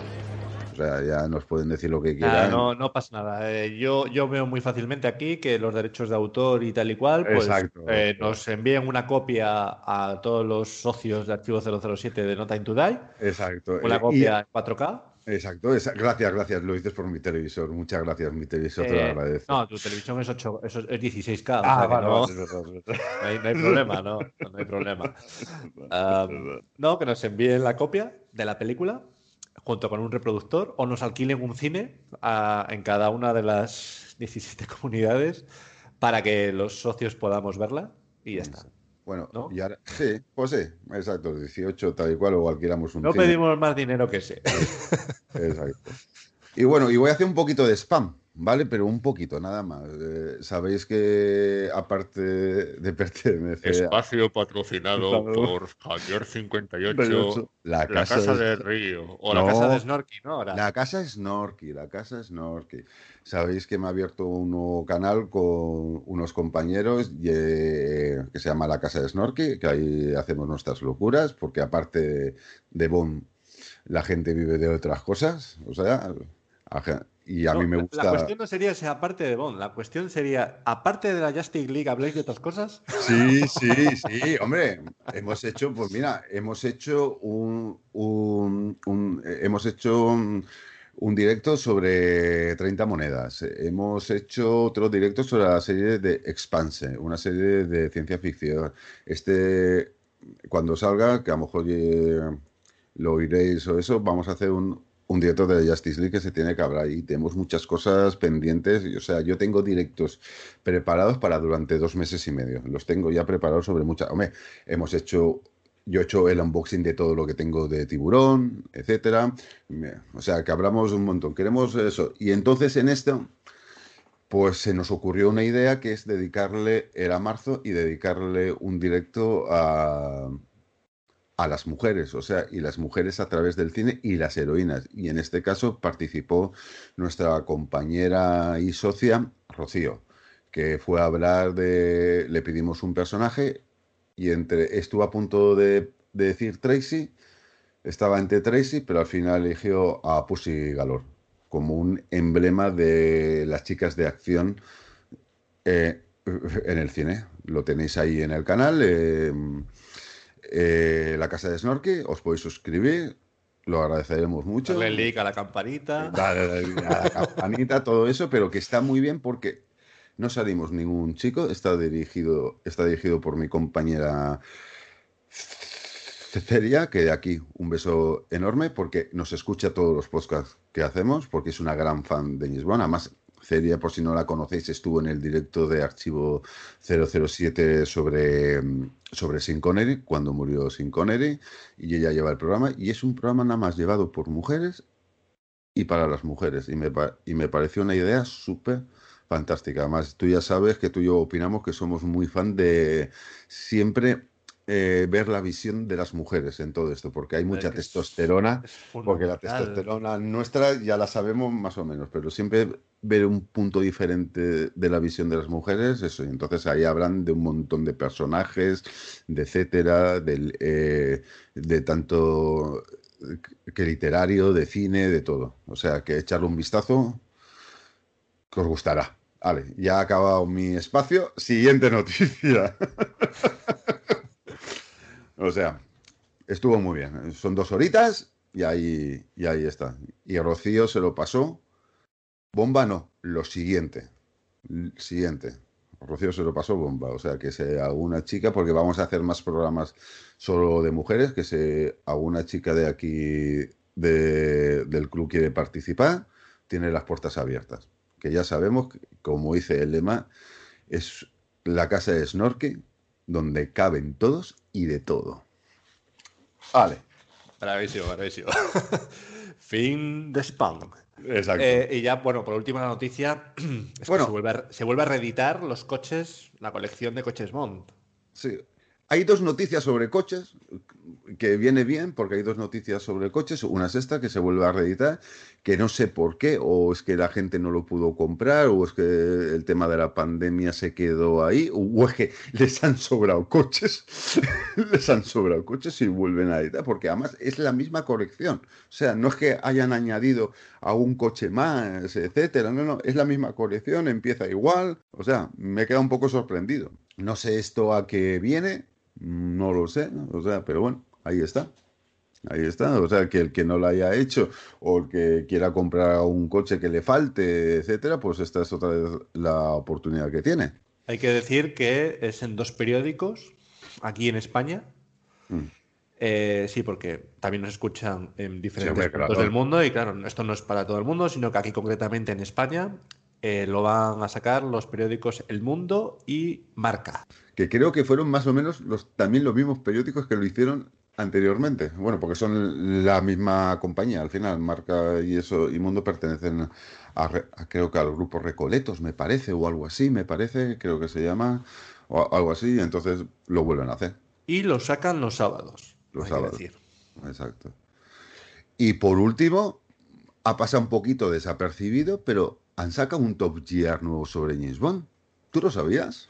No, porque yo desde Jamie Clarkson y todos los buenos, el Top Gear, la verdad que, que no. A ver, si es decir que. Así que cuéntame, cuéntame, cuéntame. Cuéntame porque yo lo he visto. he visto una cosa, he visto, he visto un R11, mitad de un R11 por ahí volando y yo digo, madre mía, madre yo sí lo he visto, yo sí lo he visto. No diré cómo lo he visto, pero tú ya sabes que yo estas cosas las localizo, ¿vale? Yo sí lo he visto. Hay que decir que no es un programa entero sobre James Bond, pero han hecho mitad de programa. Pero claro, hasta muy interesante, porque claro, todo el mundo se creía que se iba a ver otra vez los coches, el DB10, el más, de lo mismo. más de lo mismo. Pues no, aquí han hecho sobre, porque hay un momento que dice, sí, sí, los coches son estos de Bond, pero Bond también ha conducido otros coches. Como coches que otros más del pueblo. Exacto, coches más diferentes, más asequibles. Y entonces, en este programa se han basado en lo, yo los llamo así, los coches secundarios de Bond. Utilitarios, vamos a decirlo ya como utilitarios. empecemos. Sale el Subaru Alpine o Alpine, como queráis llamarlo. Es complicado, es complicado. Eh, yo estoy siguiendo la Fórmula 1 y es difícil decir la marca de, Alonso. Alpine. Alpine. Alpine. Alpine. Alpine. Alpine.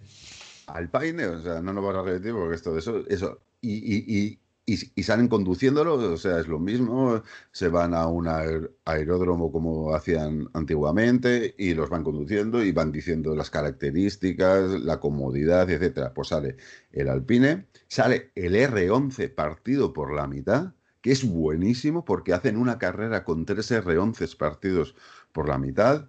Sale el Ancia de Octopussy cuando va Roger Moore a Alfa Romeo Digo, perdón, eh, el Alfa Romeo cuando sale, cuando va Roger Moore a desactivar la bomba en Alemania. Eh, ¿Cuál más? Sale el Toyota. El, ¿De eso se ve dos veces? El del Toyota. Que hay una anécdota, bueno, que hay mucha gente que lo sabía, pero a lo mejor hay gente que no lo sabía, que el Toyota lo tuvieron que hacer descapotable por la altura de Sin Connery. o sea, y, hay otra anécdota que dice eh, que según Daniel Craig, comentan en el vídeo, es uno de los mejores coches para manejar. O sea, es, le dice, de Brits. Muy bien equilibrado, muy... Sí, sí, sí, sí. Y además habla muy bien de ese coche, ¿eh? porque y todos se sorprenden que sea un Toyota. O sea, porque lo ponen haciendo curvas, o sea, lo ponen hasta el máximo, etcétera. Después creo que, eh, bueno, y como clásico sacan el Lotus Spirit, el de el blanco. Ya, ya sabemos que hay dos, pero el blanco sale. Y y sale un Aston Martin. la espía que mamó, para entenderlo. Eh, exacto, el de Está eh, solo para tus ojos y eh, la espía que y sacan la espía que mamó. El, primero. El primero. Y después sacan un Aston Martin, pero un, Aston Martin con unas características especiales. Y además lo dicen, este Aston Martin donde estoy yo conduciendo ha costado nada más la frío, ah, un poquito, han costado 3.3 millones de libras. ¿Vale?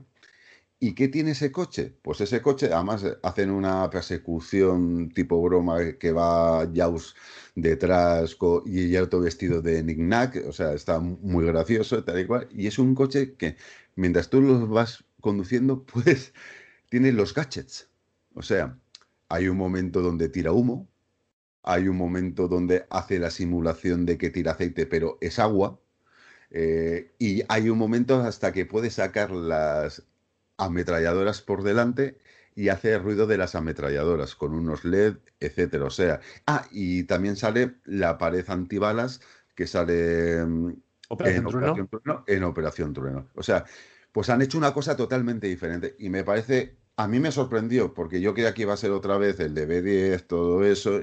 Oye, y que hablen también de los coches que no son tan principales, me parece bien. O sea, me parece hacer una vuelta de tuerca. Así que si podéis verlo o eso, eh, pues ya sabéis. Y el que me conozca, pues ya sabéis dónde, dónde me encuentro.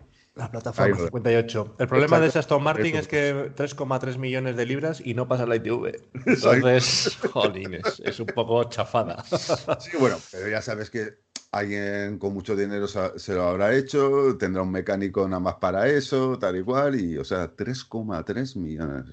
bueno, no sé, no sé, eh, claro, de primeras, eh, hay un cierto comando en España que ha podido manejar nuestro Martin de 5 Entonces, creo que como militante, aunque, aunque todos sabemos que eres un militante en plan de la sección Q. eh, Cuéntanos, ¿qué tal es manejar el DB5? A ver, yo no lo manejé, manejé. Oh, vaya. Por eso eres de la sección Q, tú. No, porque yo cuando lo vi, a mí me dio mucho respeto manejarlo. O sea, a mí, yo veo, o sea, un coche, el de Gisbon, maneja. Pero sí me he subido con él y hemos hecho cabriolas. a mí me han hecho cabriolas con ese, con ese. Y eso es una mala bestia. Eso es una mala bestia. Tiene una salida, un reprise o sea que hay pocos coches en el mundo que lo tengan. Después, a lo largo sí, a lo largo te ganará cualquier coche, pero a la salida es una bestialidad y tiene un motor, o sea, es cómodo, ¿eh? Dentro de lo que cabe es cómodo. Además, es muy gracioso porque tiene dos, dos depósitos. En aquella época se utilizaban dos depósitos. Tiene un depósito a la derecha y otro depósito a la izquierda. O sea, para cuando se gaste uno eh, no tengas que ir a la gasolinera y volver, aunque con un coche así tienes que ir a la gasolinera cada 3x4. Pero bueno, pero que es una gozada, tiene un motor, tiene un motor que cuando oyes ese motor, o sea, se te la piel, se te la piel, o sea. Y verlo ahí manejar, bueno, manejarlo no, quiero que lo manejó, a ver, el doctor Panecillo creo que lo, que lo manejó, quiero que, que lo manejó. O sea, Manuel. Manuel, Manuel, Manuel, nuestro querido número uno, creo que lo manejó, pero todos nos subimos en él, hicimos fotos, etcétera. Sería muy tentador eh, lanzarte con el asiento eyectable, ¿eh? Teniéndote a ti como, como, piloto, estaría muy bien. Exacto, eso es lo que te gustaría, ¿eh? Eso es, eso es lo que Yo no dudes que hubiera apretado el botón. Ya, yo también. o sea, o sea, hablando, este coche, el que sale en Top Gear, también tiene, o sea, tiene el, el mismo cuadro de mandos de Goldfinger el mismo cuadro para, con las palanquitas de no sé qué y al mismo tiempo también tiene em, la empuñadura del cambio eh, que se puede abrir para apretar el botón. Claro, en esta ocasión no se eyecta, no se eyecta el asiento, pero oye, que está muy bien, que a mí me ha gustado mucho, que a mí me ha gustado mucho. Eso es un extra, eso es un extra que no se valora tanto, pero es muy tentador. Eh, si, los concesionarios pusieran asiento eyectable, En cierta compañía y en algún momento del día. En unas eh, vacaciones se usaría mucho. lo dejamos Tanto por ellos como por nosotros, ¿eh? O sea, tanto por ellos como por nosotros. Yo lo dejo ahí. O sea, pero que me. Pero que me ha parecido muy bien esa vuelta de tuerca que han querido hacer de Top ya A lo mejor esto estaba preparado porque iba a salir la película. No lo dudes. No lo dudes. ¿En qué fecha tenía que haber salido la película? Ahora tenía que ya ni me acuerdo, pero tiene debió salir, salir en 2019. No, no, pero la, anterior fecha antes del último retraso era para abril, ¿o no? Sí, era, era la primera en 2020 iba a ser el 14 de febrero y luego se pasó al. No, el 2021. La última fecha del 2021 antes de octubre creo que era ah, abril. Sí, abril, abril. 8 Por eso, fíjate en qué es. No, 2 de abril, ¿no? Era. Iba a ser, fíjate, pues cuando la gente cuando la gente esté escuchando este podcast ya estaríamos eh, viendo la película. Por eso no te, por eso no te digo si este programa estaba ya preparado para, para eso, para ir calentando motores sobre James Bond, sobre la película, etcétera. Y eso. Ya, bueno, y hay que decir que al principio sacan toda, o sea, sacan ahí los coches, todos los coches, el DB10, el Rolls Royce de Cubi, el, el Lotus Spirit de la espía que mamó, pero eh, en su forma submarino, el Jaguar, el Vanquish, eh, los BMWs, etcétera. O sea, están todos ahí, que si ves es como a nosotros, bueno, yo los he visto, yo los he visto, pero me recordaba a ellos que están todos con las caras diciendo, madre mía, los coches de Bon, madre mía, ¿qué es esto? O sea, cosas Sinceramente, no creo que haya un trabajo mejor en el mundo, o sea, que te paguen por conducir coches y encima, dentro de eso, que haya un día que te digan, hoy es lunes, ponte el caso, jolín, vienes del fin de semana diciendo, uff, un lunes, todavía una semana por delante, que te digan, ya ahora tengo que grabar esto, ya tengo que, te levantes por la mañana y digas, ¿qué te pasa? ¿Qué te pasa, cariño? y tú que digas, no, mira, que es que hoy, jolín, es lunes, tengo que volver al trabajo, pero es que encima tengo que conducir los coches de Gisbon. Es que de verdad, qué, qué horrible día.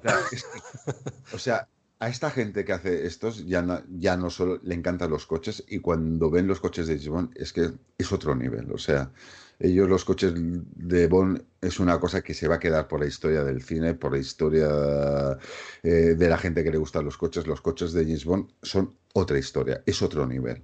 O sea, sí, el Ferrari, el no sé qué, el Rolls Royce, pero tú nombras un coche James Bond, que tienes un coche, una réplica o que vas a conducir y ya es otro mundo, es, es, otro mundo. O sea, que los entiendo perfectamente las caras que tenían. O sea, pero bueno, pues creo pues que con, pues creo que con esto ya tenemos todas las noticias más que sí, Sí, vamos, vamos, que no decías tú que iba a ser corto el podcast. Ah, se nos ha ido de las manos. Cortito, pero bueno. Vamos ahora con una, con una canción. Preséntala tú, porque, porque creo que esto lo tienes que presentar tú, señor. Ahora vamos con una canción que para mí es de esas que, que bueno, que, que, es que están entre mis favoritas, está entre mi top.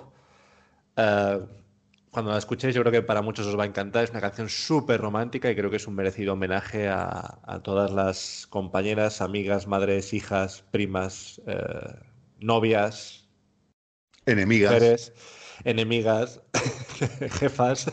Todo. Todas, todas. Eh, nada, es una canción espectacular, preciosa y está dedicado, por supuesto, para ellas. Y así comprenderéis de qué va a ir el debate. al que vamos ahora. Así que nada, nos, eh, nos vemos en ello.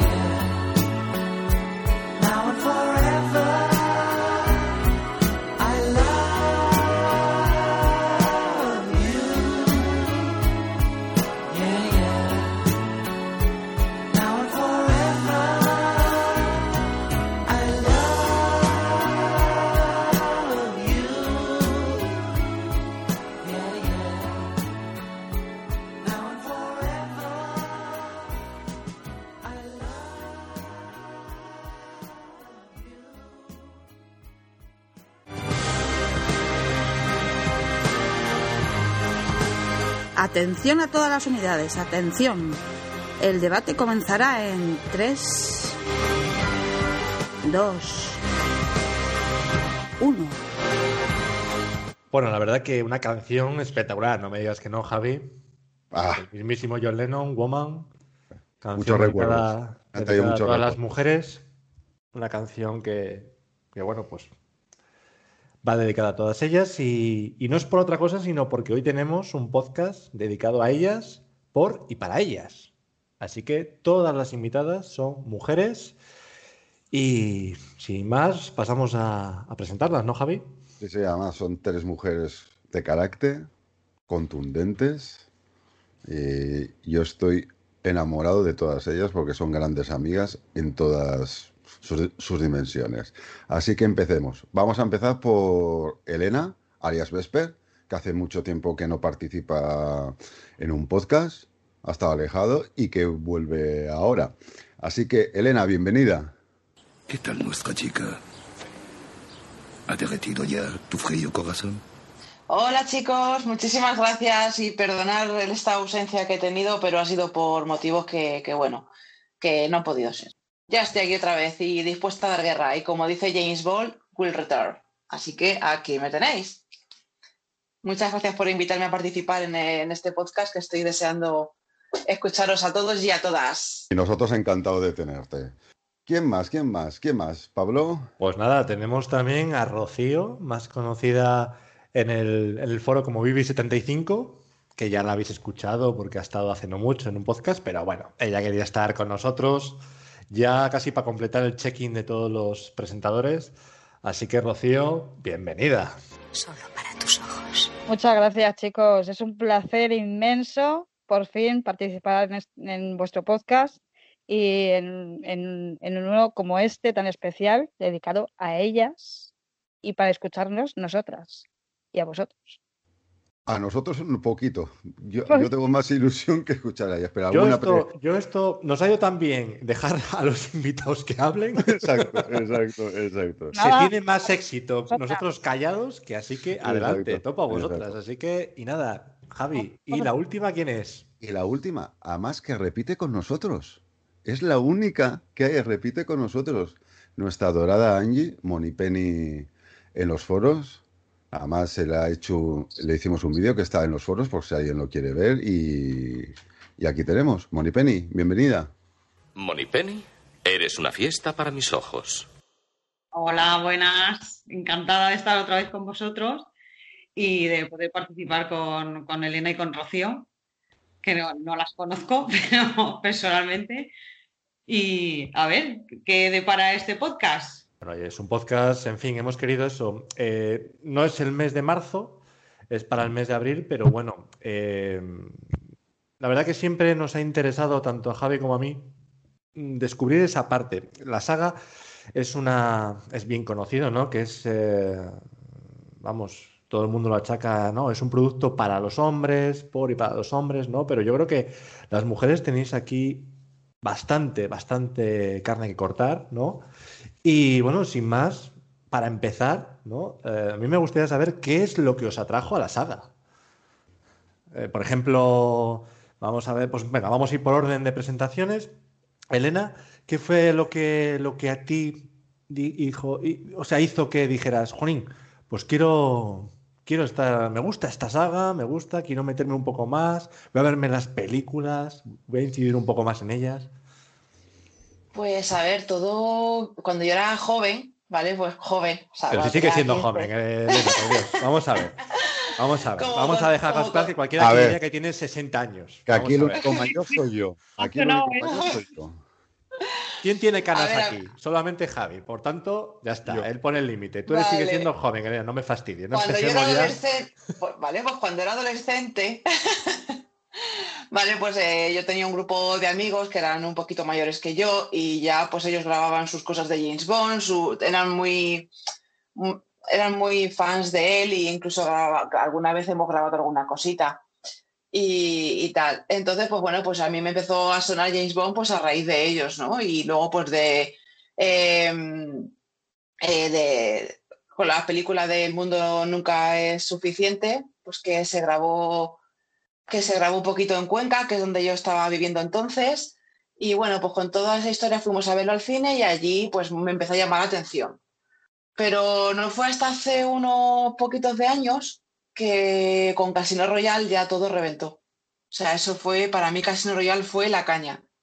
Eh, yo ver a Daniel Craig en el papel de James Bond para mí fue como un despertar. Me llamó muchísimo la atención, sobre todo también el papel de Vesper, y a raíz de ahí comenzó esta obsesión con el agente. Me gusta mucho eh, el papel de Vesper en el sentido de que parece una chica Bond más, pero al final es, ella es la primera es la única, es por la que dejaría todo para surcar los mares con ella, ¿verdad? Y luego ella le traiciona, o sea que también tiene su lado malo. Y, después de traicionarle encima, pues ya sabemos todos cómo termina la, situación, ¿no? Por amor, qué es lo que, es lo que ella hace. Toda esa historia de, amor, de lucha, de, de poder, de, de acción, es lo que a mí más me llena y más me gusta. Es una mezcla de todo. Pues es una maravilla. Es una maravilla, Vesper. Es una maravilla. Rocío, a ti. A ver, Rocío. ¿A ti qué fue lo que, lo que te atrajo, lo que te sedujo? ¿Qué fue lo que, lo que hizo decir esto, voy a, voy a darle una oportunidad a esta saga? Pues que lo mío va desde, desde antes de ir a ver mi primera película Bond al cine, que fue Licencia para Matar. O sea, yo ya veía a Bond en, la televisión, veía las películas de Sean Connery, de Roger Moore, eh, tenía 10 años, 11 años, y, me encantaba todo. O sea, es, un cúmulo de cosas. Eh, la aventura, eh, la intriga, la acción, siempre me ha dado, me ha, me ha provocado ese nervio, ¿no? y luego el personaje en sí de James Bond siempre me ha resultado súper atractivo. Y, las chicas Bond, pues eh, un aliciente eh, a tener en cuenta, por supuesto. O sea, eh, es el conjunto de todo. Y luego, claro, ya fui al cine a ver mi primera, o sea, la primera película Bond que fui a ver al cine fue Licencia para Matar.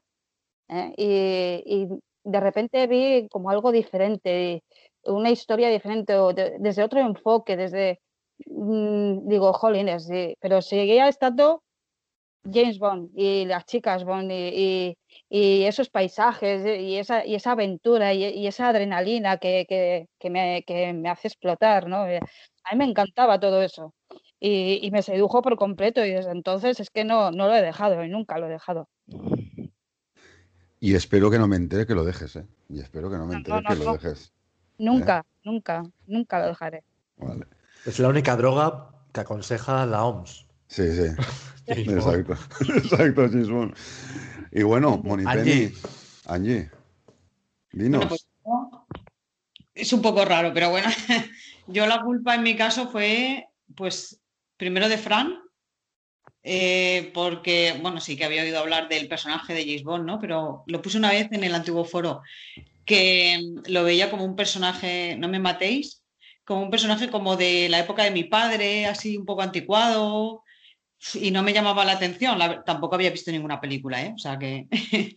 y cuando iban a estrenar Casino Royal, que llevábamos, pues no llevábamos un año juntos, y que me dijo, mm, se estrena la nueva película de James Bond y yo voy a ir a verla. Digo, ¿de James Bond? ¿En serio?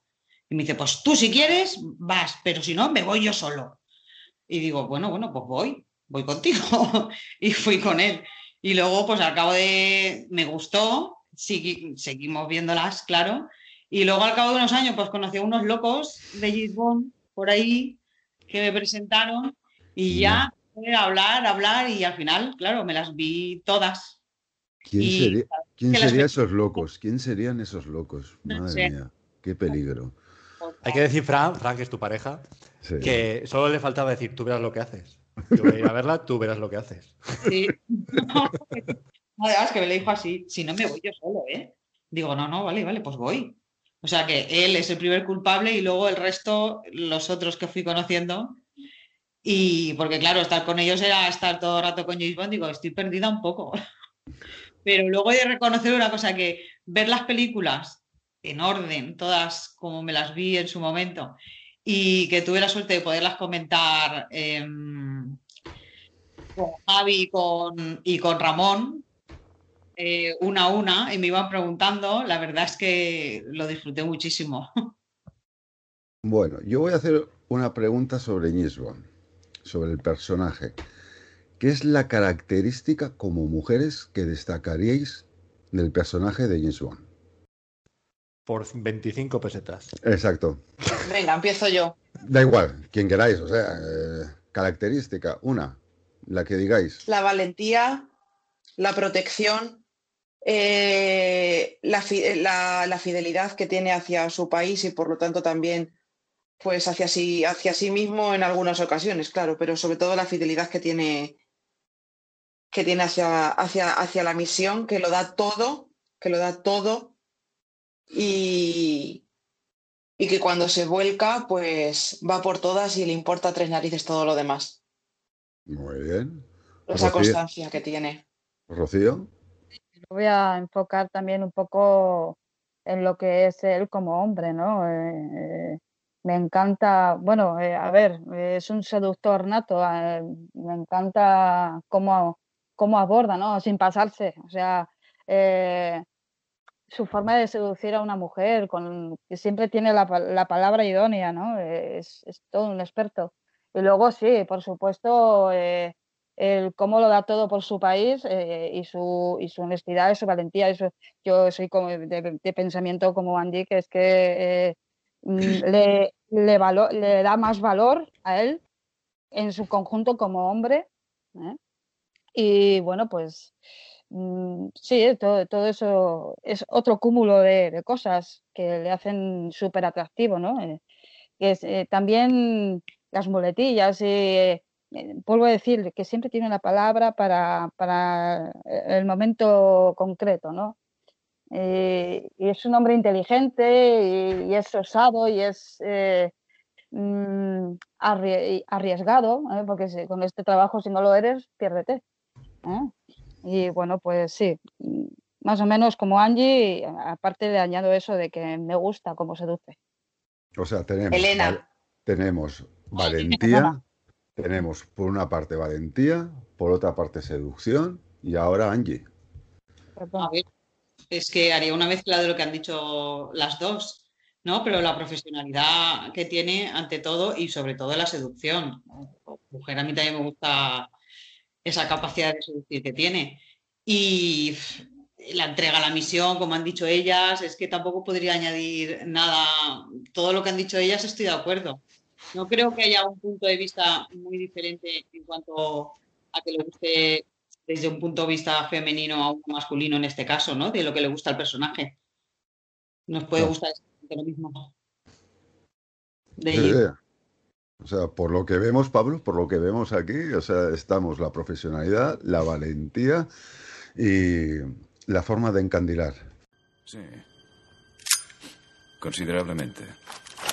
Por Hombre, a ver, yo creo, que, yo creo que son aspectos que, que, que entendemos eh, característicos de Bond. A eso súmale más el, el alcoholismo, súmale Súmale las ganas de romper las cosas y tienes la elegancia. La elegancia. Me ha sorprendido eso, que no hayáis dicho la elegancia. ninguna. Ninguna, no habéis dicho ninguna de la elegancia, con eso es una cosa que también. El sibaritismo, ¿verdad? Eh, o sea, habéis casi más tirado por el amor a la patria. Es que eso va implícito. Es que eso no hace falta decirlo, eso va implícito. O no. Bueno, claro, a ver, eso Mm, eh, yo, yo entiendo que, que, su forma de vestir está también dentro de lo que es sus, la seducción, eh, eh, pero efectivamente es lo que le hace, más que por, mm, que por seducir, es lo que le hace más atractivo. O sea, que tú, te, que tú tengas delante a un hombre que está siempre bien peinado, que está siempre bien vestido, un, el traje correctamente llevado el smoking perfecto en la ocasión perfecta. Eh, o sea, aunque sea eh, con traje de, de, sport, porque está en un momento de la misión que, que, no es para llevar corbata, jolines, pues también. O sea, eh, lo lleva con estilo, tiene percha. O sea, eh, es, lo hace muy, muy atractivo. A mí, pero sí, decir la elegancia, pero es que para mí Bond sigue siendo, sigue siendo Bond incluso cuando Mm, Pierce Brosnan en, en Die Another Day, pues sale del agua con las barbas, eh, con la ropa eh, totalmente rota y tal. Me sigue gustando igual. Me sigue pareciendo. sigue gustando entrando en el hotel en pijama. Eso es clase. eso se llama porque sé que es él, porque sé que es él. Yo digo una cosa. La elegancia Evidentemente, por supuesto, que cuando llevas un traje de Tom Ford o de Giorgio Armani o de las grandes firmas, ¿verdad? Pues hombre, eso eh, evidentemente que ya te aporta un 80% en clase, en elegancia, en todo, en porte, en percha. Pero es verdad que lo que tú dices, eh, se trata casi más, si vemos a Bond, por ejemplo, en Panorama para Matar, cuando va en Chandal, Roger Moore, sigues viendo que tiene una elegancia y tiene un porte y una distinción que tú dices, Jolín, ahí estoy viéndole. Y eso que va en, Nike o en Adidas o en lo que sea. Gracias por patrocinarnos. Entonces, dicho esto, sí, ahí, ahí sí que veo, que veo lo que dices, Elena. Entonces, eh, pero era más por el tema de, eso, de, qué es lo que, digamos, de primeras os, impacta. Y me sorprende para bien, ojo, lo digo para bien que me sorprende mucho eso que habéis dicho, la fidelidad, protección, eso lo habéis dicho las tres, la protección, la seducción, la fidelidad, la profesionalidad, es decir, que es una persona seria, ¿verdad? que, no sea que sea una persona madura, nada de dejar cosas al azar, ¿verdad? Que sea que, eso, que deje que, os dé esa sensación. al azar, no, no, eso dejar cosas al azar, eh, bueno, sí, pero tiene otras cosas que no puede que deja al azar, a ver, al azar para él la vida es una jugada de cartas, ¿no? Es un juego de cartas, es un bacará. Pero siempre más o menos ha sabido, ha sabido, es decir, eh, cosas al azar rápidamente les encontrado una solución. Eso no me lo negará. Sí, pero no ah. siguen siendo, siguen siendo cosas al azar. Mm, él, eh, sí, tienes que ir aquí y hacer esto y lo demás allá. Pero luego todas las cosas al azar que le salen, no es que sea una persona que lo tenga todo planeado eh, en plan el profesor de la casa de papel, ¿me entiendes, no? Pues... Hombre, es que el profesor de la casa de papel ni siquiera, teniendo todo marcado, le salió bien. Bueno, pues para que veas, para que veas. yo creo que dentro del azar entra dentro el instinto de profesionalidad que tiene, ¿no? La profesión de la profesión la lleva dentro y entonces, aunque haga algo al azar, sabe cómo actuar en ese momento porque le sale instintivamente la experiencia, la experiencia, que, la experiencia que le ha dado en, otras misiones le sirve para solventar momentos que, que en otro caso no, que no podría. Por ejemplo, eso lo vemos muy bien en GoldenEye. Mm. Una, una, cosa al azar es coger y decir, no me esperaba yo que a 006 le fueran a capturar. Tengo los contadores a 6 minutos, voy a rebajarlos a 3 minutos. Y de aquí Vamos a ver cómo lo hacemos. Tengo los gases, o sea, las bombonas de, gas. Las voy a usar para que nadie me pueda disparar. A ese tipo de cosas. Quiero decir, cosas que de repente le cambian la, baraja de cartas, por, darle el término, pero James se adapta muy rápidamente, por lo que ha dicho muy bien Javi, la experiencia. o muere otro día por ejemplo, por citar, cuando se baja tanto las pulsaciones que lo creen que está muerto. Eso es experiencia y, trabajo que hace. O sea, está, oye, está, siendo interesante. va bien, va bien, va bien. Ya han marcado ahí las cosas. Pero bueno, vamos a ir, vamos a ir un poco ya y yendo punto por punto, ¿no? Vamos a empezar pues por el verbo, por el origen. ¿no? Etapa Connery, años 60. ¿Qué chica Bond es la que destacaríais, la que, digamos, eh, más os gustaría eh, pareceros, la que, la que mejor quizá refleja la posición de la mujer en los años 60. Por ejemplo, va por seguir un orden y tal. Elena. Pussy Galor. Hostia mía.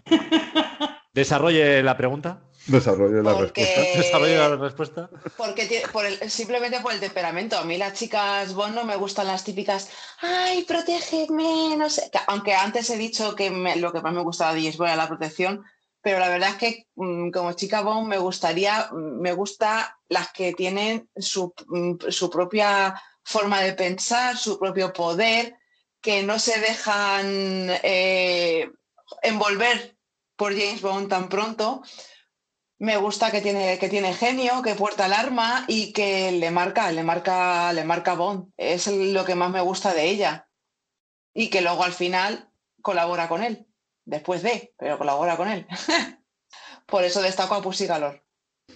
¿Y tú, Rocío? Bueno, es que mi, chica Bond favorita, siempre lo he dicho, es Pussy Galor, pero es que en esa etapa de, mm, de Connery es que no hay mucho más donde elegir. Es que puedes elegir por belleza, puedes elegir por carácter, puedes elegir, pero es que mm, yo a uno en, el personaje de Honor Blackman, a todo lo que es belleza, carácter, determinación. podéis, o sea, me refiero en, cada, en cada aspecto, por supuesto, mira, me gusta esta chica por esto, me gusta esta chica, esta actriz, pero englobándolas todas, quizá mi favorita sería. Ahí voy, sí. Es que es lo que te estoy diciendo, es que yo eh, la englobo en todo, o sea, eh, la uno en todo eso. Para mí, el personaje de Honor Blackman es belleza, carácter, determinación, mando. Eh, mm, es una mujer bien plantada, con las ideas muy claras, sabe lo que quiere en todo momento. Y si tiene que apuntar a un hombre con el arma, no se le van a caer los anillos. O sea, que es que vamos, que es, eh, fue un punto eh, a favor que tenía eh, la película de, de Goldfinger, porque normalmente en aquella época las chicas no eran tan hechas para adelante, como, como quien dice, ¿no? Y, ella, ella marcó un antes y un después.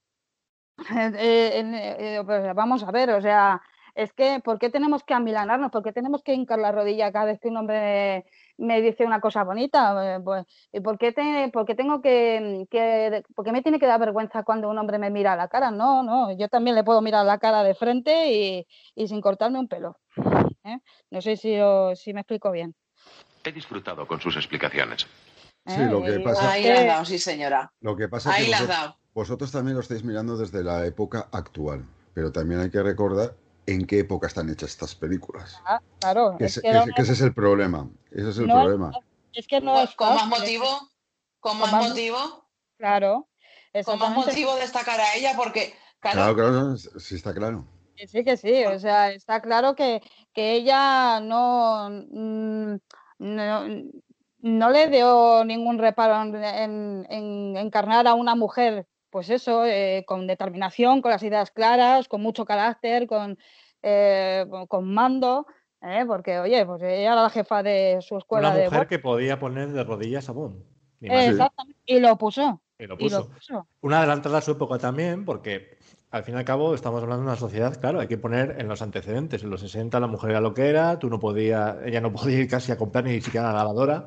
Y aquí estamos, nos, nos están mostrando una mujer que dice, eh, soy piloto de avión, Ajá, independiente, ajá. soy una persona que tengo a X personas a cargo mío, ya jefa, además, y que además eh, tuvo un enfrentamiento cuerpo a cuerpo con Bond en el cual le llegó a derribar. O sea, que además, defensa personal, sé moverme las cosas eh, a mí mismo. Con lo cual, eso también hay que tenerlo, ¿verdad?, en cuenta. Y más en los 60, porque esto lo ponemos en los eh, 70, los 80, más se cabe en los 90 y los 2000, y dices, bueno, es algo normal, es el signo de los tiempos, por así decirlo, ¿verdad? Pero, pero bueno, oye, está muy bien visto esto, ¿no, Javi? No sé si tú qué opinas Sí, sí. al respecto. No, no, eh, es que yo creo que es la que más destaca de todas las chicas Bond de los años 60, porque eh, está haciendo ahí un repaso, pero es que no hay nadie, porque es que ninguna, o sea, ni, ni en Guerra Rusia con Amor, o sea, eh, Ursula Andrews, ver, algo, Ursula Andrews podría ser algo, etcétera. Ursula Andrews podría ser algo, pero no Sí, llega. pero más estético, ¿verdad? No pero más cómo lo veis estético. vosotros, vosotras. Es- es- es más estético, no tanto como. que- o sea, ha dejado un pozo estético, no así como refleja muy realmente lo que la mujer puede llegar a ser. Sí, sí, pues por no sé si lo veis así, Elena, eh, Angie. Sí, sí, que, que yo lo, lo veo como estáis comentando. A ver, Úrsula Andrews pues, eh, era todo cuerpo, era todo cuerpo. Porque al principio sí, bueno, ¿qué pasa? Que intenta eh, decir pues, que es una mujer eh, eh, independiente porque va ella a por las conchas, porque está sola en la isla, tal, tal, tal, pero luego al final sigue siendo la chica bon que hay que rescatar. Ajá.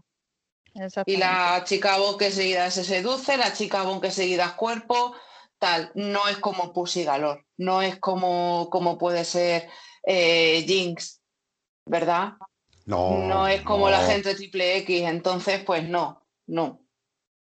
Y, y Daniela Bianchi en Desde Rusia con Amor, bueno, eh, esta mujer es que basa todo su, su personaje en la belleza, que es, por supuesto, indudable, pero es que no tiene mucho más para mi gusto. O sea, ella es preciosa, es una chica Bond preciosa, eh, ayuda un poco a, a- a Bond, pero es Bond quien lleva toda la determinación del, de- del caso, de, de- de la misión. Entonces, A mí es que no me aporta, no me aporta nada ella. A mí el Importante- personaje... Bueno, Ella vamos a es- belleza, ella es belleza, pero el conjunto de todo lo tiene Pussy Galore. Vamos a saber qué Sí. opina, por ejemplo, Angie. ¿Cuál eres tu. A ver, es que me he perdido un momento sin Ah. altavoz, poder escucharos. Básicamente de los 60, eh, la A ver, etapa Connery. eh, me- para ti, la que, la- la- la que digamos. sí, He más- visto que, bueno, que a mí también me gusta Pussy Galore, es, la destacaría sobre todo por eso, pero sí que voy a, voy a destacar una cosa, eh, pero yo creo que de toda la franquicia, ¿no? Aunque sea, sí que tengo que destacar que aunque sean algunas veces mm, en apuros o lo que sea, tienen un trasfondo o una historia que es- todas tienen una parte que es fuerte de, en ellas. porque incluso Ursula Andrews, que lo he escuchado, se supone que ya está sola, se educa sola, se busca la vida sola y todo sola, aunque luego la tengan que rescatar, pero tiene esa fortaleza de todas maneras, porque ha llegado hasta ahí sola. ¿Sabes? Entonces sí que lo destaco en muchos de los personajes femeninos que sí que tienen una historia o te quieren contar una historia de alguna manera que, tienen un punto de, fortaleza todas.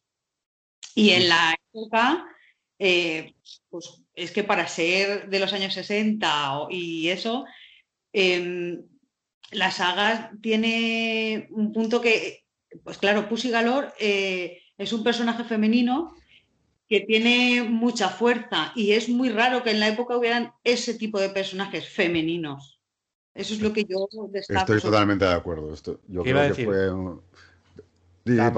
también, un arquetipo que pudiera ser de los 60 es esa, mujer que está bajo el amparo de un hombre y que, y que, obedece o tiene que obedecer todo lo que, lo que él le dicta, ¿no? Como puede ser, por ejemplo, en Operación Trueno, que se ve con Dominó.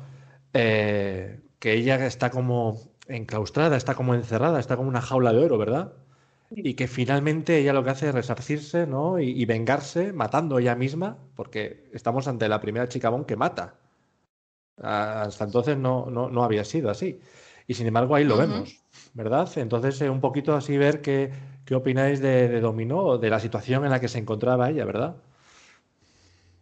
Eh, bueno, al final eh, ella, ella mm, ve que tiene en Bond una persona que la está dando la confianza y la fuerza necesarias para enfrentarse al hombre que la está tiranizando y que le está tiranizando. Entonces, eh, eh, obviamente, en el momento en que se entera que, es Largo el que ha mandado matar o, ha matado a, su hermano, pues obviamente eso la, la, hace estallar en el momento, ¿sabes? Y, por supuesto apoyándose en Bond consigue lo que quiere, que es la venganza. Y sí, efectivamente eh, es otro arquetipo de, bueno, pues si yo tengo que empuñar un arma y matar, es lo que hay. O sea, mm, ¿para qué me voy a cortar? ¿Eh? Y que, se ve raro, pues sí, porque estamos en los 60, pero que vuelvo, volvemos a, la determinación, a la decisión propia, no a que alguien te lo diga. Y ya, ve su oportunidad y lo aprovecho. Por supuesto. Exacto. Mm. Y ya que estamos en los, en los 60, también ha habido mujeres villanas. ¿Qué opináis de las mujeres villanas o qué, mejor dicho, qué os ha parecido ese papel de la mujer villana en los años 60? Luciana Palucci. Luciana Palucci, Rosa Clare. Sí, es que, es que Luciana Palucci para mí se lleva la palma. Es mala, es, es asesina, parece que es que lo, está lo lleva en la sangre o algo así, porque es que eh, se toma muy en serio su papel. Eh, em, mandemos un mensaje a, la rama ejecutora, o y aparece ella en esa moto, ¡pumba! y, vuela el coche del conde Lippi, porque sí, ala, y se va tan ricamente, tira la moto, eh, qué sangre fría, eh, qué sangre fría. Es, es, admirable, me encanta eh, en ese papel, Dios mío. Tengo especial admiración por las mujeres villanas, me encanta el pues papel que hace. Expláyate. Eh, y, y, sobre todo cuando está, va, en el coche con Bon y, pone, mm, acelera el coche una barbaridad, a mí también me gusta pisarle.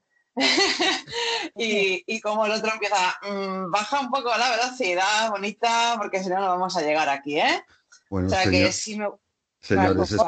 señores, oyentes, ya sabéis que cuando Elena coja el coche, tener cuidado y apartaros, ¿eh? Yo lo dejo ahí, ¿eh? Nosotros desde aquí, desde, el, podcast, por favor, abogamos porque se respeten las, uh, las velocidades de la carretera, por favor. Si dice que hay que ir a 60, por favor, vayan a 60. Sí, ya, una porra. Vale, que, sí, que lo que tú digas. que, me gusta mucho el papel que, hace ella, cómo le entra a Bon, cómo le empieza ya a, tirar pollitas desde, desde el coche. Eh, y, también, hablando antes de la belleza de las chicas Bond, también me gustaría destacar la belleza que tiene ella y encima villana. O sea, que es que lo tiene todo. Es verdad, olvide que es usted James Bond, el gran Bond. Quien no tiene más que cortejar a una mujer para que ella empiece a oír coros celestiales y arrepentida vuelva inmediatamente al lado de la justicia y la virtud. Pero no esta.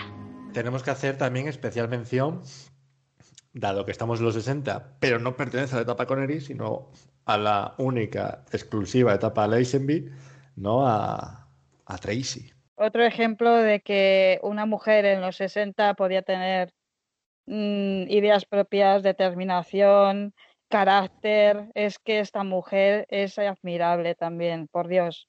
Eh, e incluso le llega a apuntar con un arma Bond. Siempre hay algo formal en la punta de una pistola. Pero bueno, al Sí, final, pero eh, sí, pero eh, a ver, eh, es que al final ella se muestra, es una persona que necesita que alguien la guíe, ¿no? Está un poquito perdida, pero necesita que alguien la guíe. Pero en el momento en que necesita escapar de las garras de su padre. Exactamente, pero encuentra a Bond y eso le da la fuerza, eh, eh, ese, ese salto que ella necesita que- para, para volver, eh, para mostrarse como la mujer que es. Que es una No mujer de olvidemos, la cabeza. no olvidemos que es una mujer con un pasado importante. Además, en la novela se describe perfectamente. Es decir, tiene una tragedia personal eh, que lleva en la mochila, a sus espaldas. Y que ella vive en plan de autodestrucción lo antes posible. Ha perdido, es decir, es una persona que ha perdido a su pareja, que encima tenía eh, una infidelidad constante al hijo, hija. Eso se ve, eso se dice en la novela. Y entonces tiene un trasfondo importante. Quizás sea el personaje, em, para mí, bueno, personalmente, el más favorito de la saga por eso, por todo lo que lleva eh, detrás, por todo lo que representa, por lo que ha sido su ayer y lo que va a ser su mañana. Para mí, quizás eso es lo que, lo que más trasciende de este personaje, ¿no estáis de acuerdo? Eh, y lo que marca la forma de ser que tiene ella, por supuesto. Sí, sí, estoy de acuerdo contigo, Pablo. Es que lo que marca, sí, a ver, mm, tú te has basado en todas eso, en todas esas cosas que, que, salen en la novela, eh, sabiendo todo eso, obviamente, eh, basándonos en que a una persona le puede marcar mucho un pasado y que su forma de ser futura de- mm, va a ser basada en eso, eh, pues ella, ella es como es por eso, ¿eh? por ese pasado trágico, ¿no? Y bueno, pues eh, también es una persona, bueno, eh, no por eso va, sea milana y se achanta y se- no, no, eh, es una mujer con carácter que te mira de frente, que te, ¿sabes? Sí, sí, una- para mí la otra, otra, otra mujer que marcó un antes y un después, o sea, Pussy Galore y, y, y Tracy, las, la- las mejores de los 60, las mejores. Pues a mí me sigue pareciendo que lo que ella necesita y lo que quiere, al igual que, que, que en Operación Trueno Dominó quiere escapar de largo y tiene su oportunidad, eh, aquí ella eh, quiere escapar de su padre y aunque no, se, no funciona de la misma manera porque es su padre quien la ofrece, también quiere escapar de él y, bueno, y al final pues se enamoran y llegan a, llegan a casarse, con lo cual es algo que, que no también llama la atención. Pero yo no estoy de acuerdo en que quiera apartarse de su padre. Él, ella lo que no quiere es que su padre la controle, que es otra cosa totalmente diferente. A mí me- Bueno, sí, vale, puede que lo haya expresado mal, pero vamos. no, porque si no, la, eso. porque si no en la boda, en la boda no estaría su padre. Mm, Claro. eh, En la boda no estaría su padre, no renegaría de su padre. Al final se dan un abrazo con su padre, etcétera. Yo creo que es más eh, el proteccionismo que tiene su padre hacia ella es lo que a ella le, le desespera. Por eso le hace toda- Es todas una las, forma de, de expresarlo, sí. Por eso le Pero hace es, es una manera de, de- de alejarse un poco de su padre, por eso. Sí, sí, sí, sí, sí, sí. No, Sí, no sí. quiere decir que no lo quiera, vamos, Exacto, pero exacto. es por eso, para porque la tiene muy atada en corto. Pues sí, bueno, pues empieza, que el empezar a salir con Bond es una forma, como decís, de escapar de- del control de su padre, de estar todo el día pegado pegada ahí a, a la vera de su padre, pues no, pero mira, le sale bien e incluso pues se enamora de Bond, de lo que la, la abre un, un camino mm, que bueno, acaba como acaba, pero Exacto, exacto. Y yo creo ah, que podríamos entrar en, un- en la época mía, en la época del señor Roger Moore. Sonando por década, venga, en los 70, Venga. en los 70, en los Sí. 70. elegir una chica Bond. Antes de nada, vamos a poner un contexto. O sea, aquí ya damos, aquí ya vemos que se da un salto. Sí, comparado con los 60, aquí vamos a ver que en esta década incluso eh, hay un, una igualdad de condiciones, como se va a ver en la película del 77. Importante, importante. Entonces vamos a ver cómo a través de los ojos de ellas han visto, han visto este cambio. Yo tengo dos personajes. La gente, la gente yo me quedo con Ania. ¿Verdad? Bueno, sí, claro. Ania Masova es, eh, es, el arquetipo de la mujer. Como me digas que te quedas con Goodnight, no, ¿eh? Mira. Ania eh, Masova es que lo tiene todo, tiene todo lo que nosotras queremos ser. Exactamente. Tiene, belleza, e, es una James Bond mujer. Tiene una belleza impresionante. ¿Podríamos decir que es la Jinx de los 70? Podríamos decir que Jinx es la X de los no, de Eso, al revés, al revés, al revés, mejor. Ojo. Sí, podríamos decirlo, sí, sí. Podríamos decir que Jinx es la triple X de los 2000 y, y que Ania Masova es la Jinx de los 70, por supuesto. Por supuesto, es que además en igualdad de condiciones con Bond, que va, ¿Qué, dices? O sea, yo no soy menos que tú. Yo también sé hacer mi trabajo eficientemente, em, eh, sé, hacer las cosas como hay que hacerlas. Eh, bueno, pues eso, eh, espía, matar, empuñar un arma, me subo para acá, me subo para allá. Bueno, madre mía. Sé que has matado al que era mi pareja, pero si tengo que acabar contigo, voy a acabar contigo. Eh, sé, apartarlo como buena profesional que soy, sé apartarlo, pero cuando termine esta misión te voy a matar y se lo dice claramente. también os digo una cosa, me sorprende, me sorprende que no hayáis eh, decidido también, ¿eh? O sea, digo, aparte de eso, como habéis mencionado antes en los 60, en plan, sí, esta también está, pero también está esta otra. A Mayday. No, no a Mayday porque eso es los 80. Eso es los 80. Pero ah, que la doctora, la doctora Hollywood porque dice una frase muy buena que ahí le pone a Gismond en plan de no te pases, majito. Que le dice, sí, soy mujer y además. Eh, o sea, soy doctora, ¿no? O algo así, y además mujer. O eso, o sea, que le pone así como. Oh". pero es que a mí Good, Night es que no me llena mucho el ojo. es que cuando, cuando Bond llega, al, al, complejo de la NASA, o sea, donde está ella trabajando, eh, dice, ella dice, busca la otra mujer, dice, lo acaba de encontrar. Y se queda ahí como haciendo observación, una mujer. Dice, sí. Muy observador. Ese cinismo me encanta, sí, la verdad es que los Childs se salen, ese papel es muy buena, tío. Pero es que a ella le iban mucho ese, ese tipo de papeles. Eh, porque yo la, yo la tengo en Asesinato en el Orient Space. Eh, eh, como mujer rica, pues es la que haya un asesinato en el Nilo, perdón. No, es que igual me he equivocado yo y, eso es de Ania, lo de sí, soy mujer y además muy buena conductora. No, no, pero... creo, que lo, creo que lo dice Ania, sí, es verdad. Es, que... sí, Eso lo dice Ania cuando están ahí intentando escapar de las garras de tiburón en Egipto, en medio del desierto, ¿eh? Y dice, sí, soy mujer y además muy buena conductora. Y tío ahí intenta manejar y que al final lo consigue. ¿eh?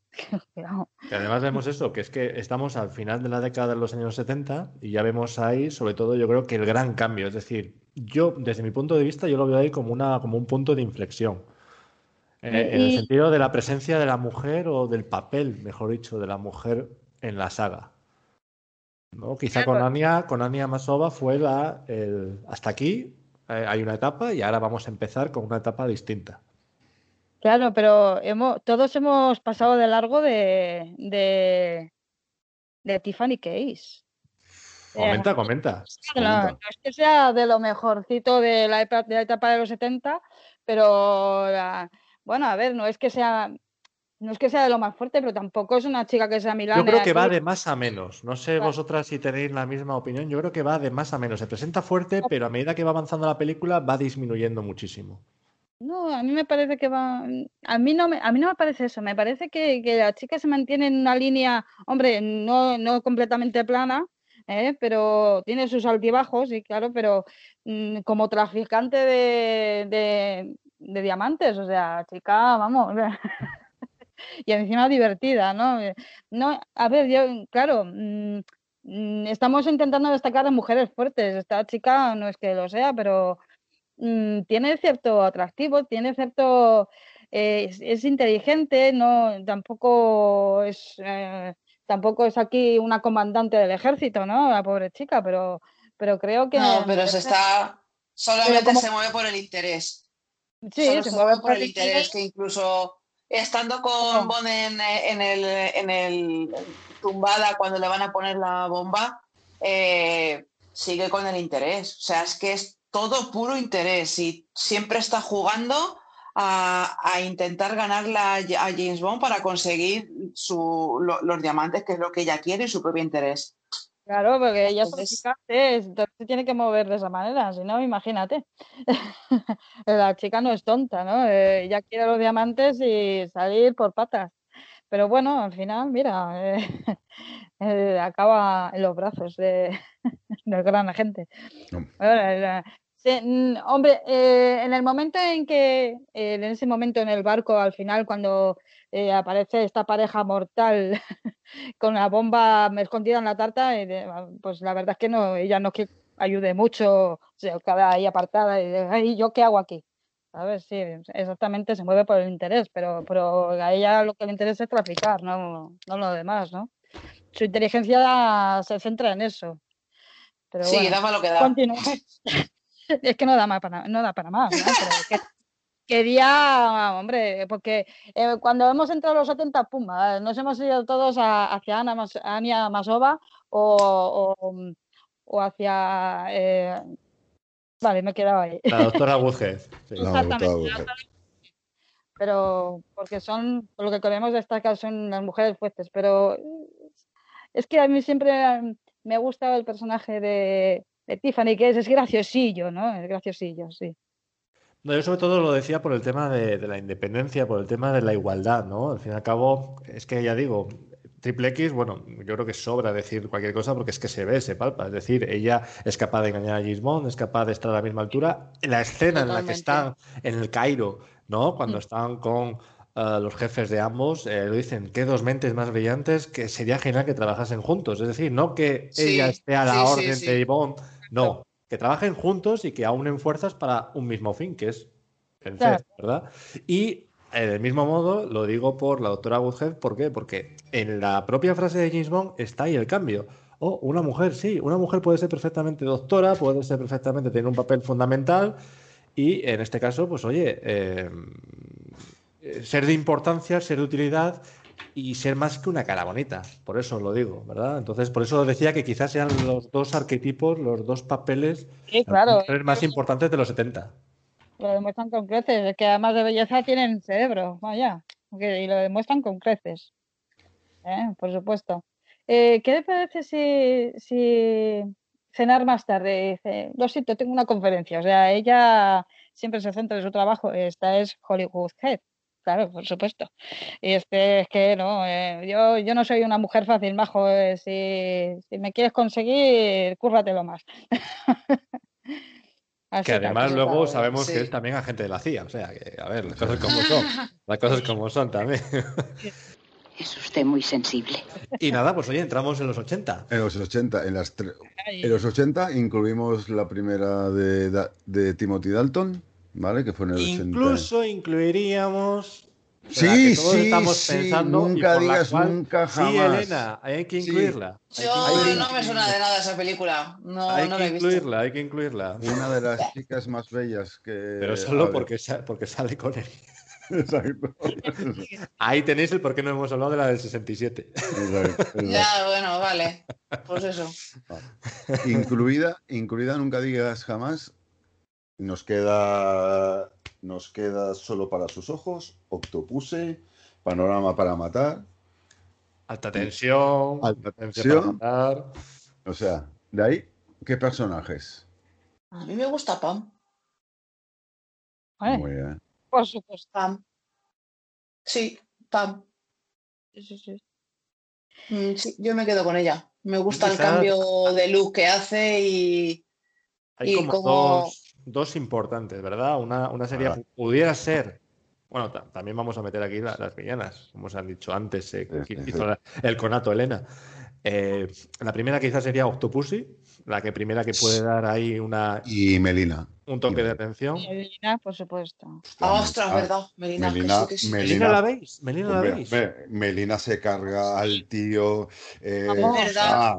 Con el arco, Jori, no había, no, me, no había caído en ella. Sí, Con Melina sí la veo. Y Melina, y Melina la única venganza que tiene es matar, o sea, y se sube a unos acantilados y tal y cual, o sea, yo la veo potente. No me gusta quedarse atrás, incluso cuando los hombres la quieren sobreproteger y ella que no, que no, que no, que dices que yo voy con vosotros porque yo también tengo interés en esto y, y eh, demuestra lo que vale eh, y vaya y, y vaya si lo demuestra vale haciendo lo suyo, con el arco en la mano, vamos, qué peligro.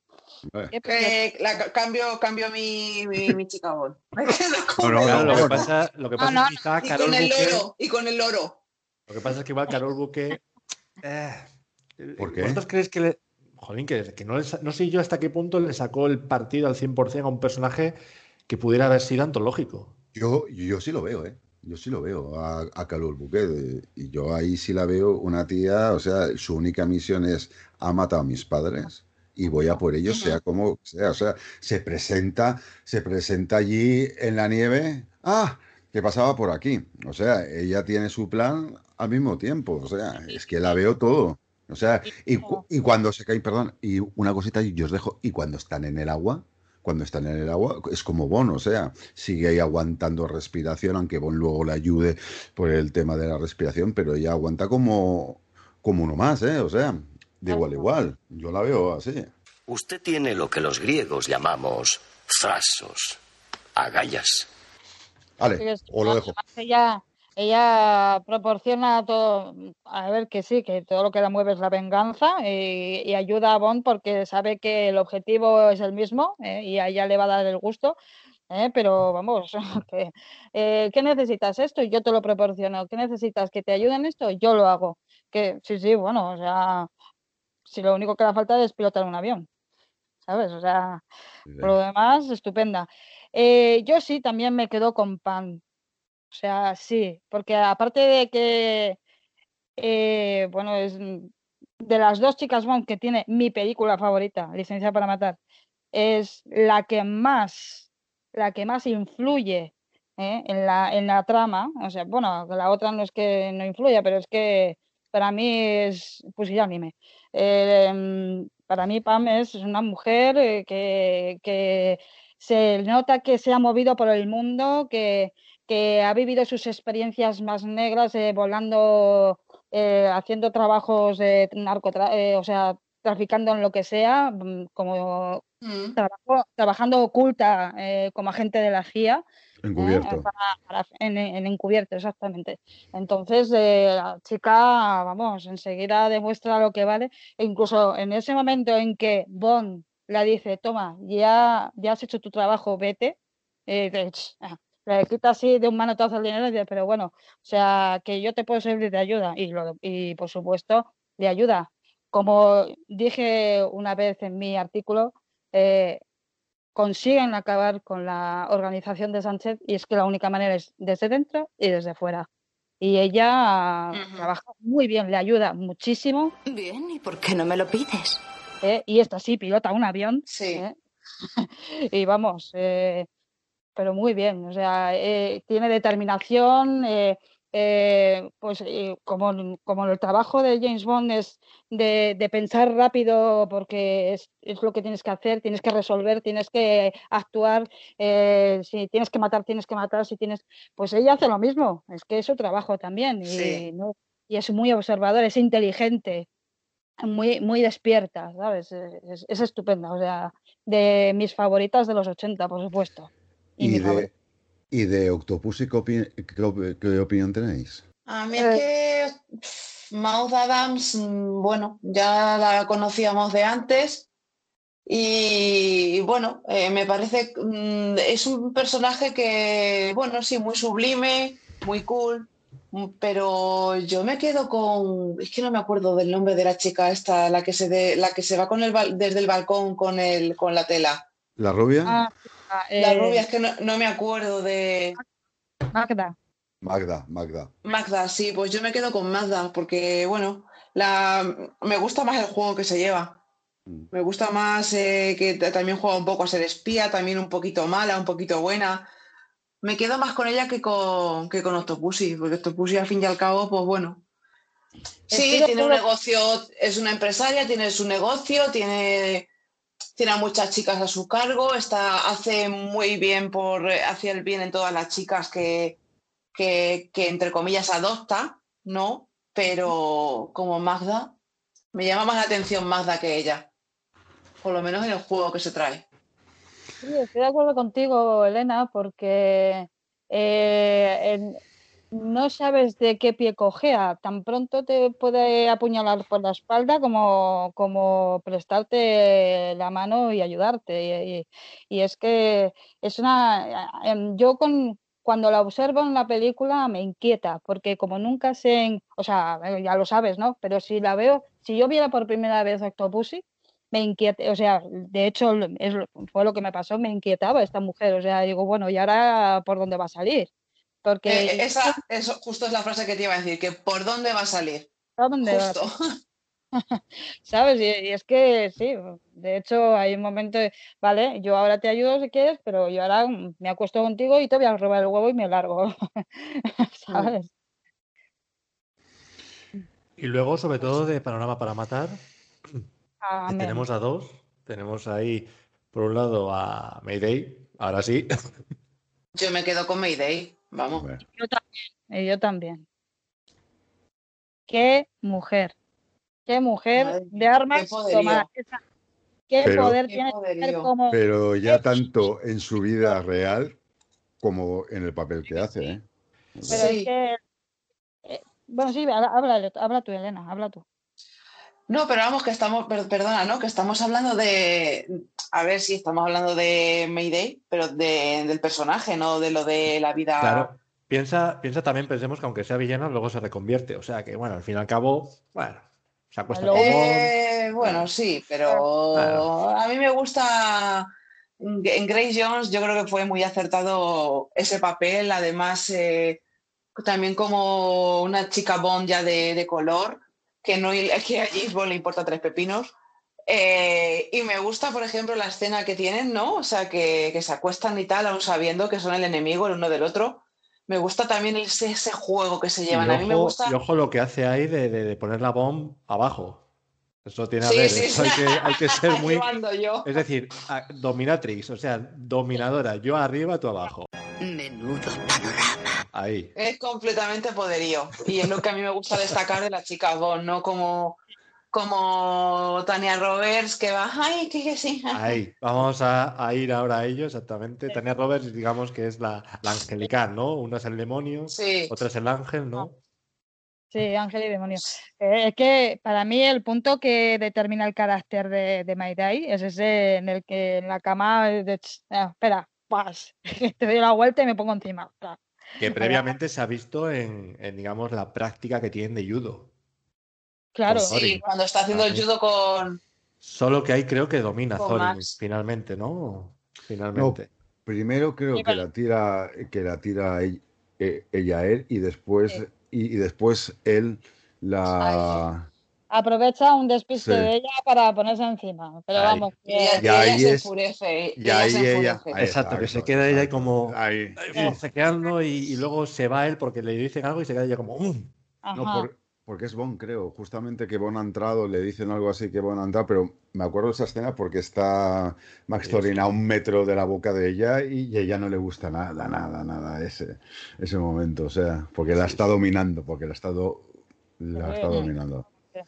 Y otra mujer que, bueno, pues eso, eh, siempre he dicho que es el complemento perfecto para un personaje como Thorin, que como villano no me gusta nada, porque no, no tiene, no tiene, no me llena, ¿no? Carisma. No tiene carácter, no tiene carisma, exactamente, esa es la palabra. Mm.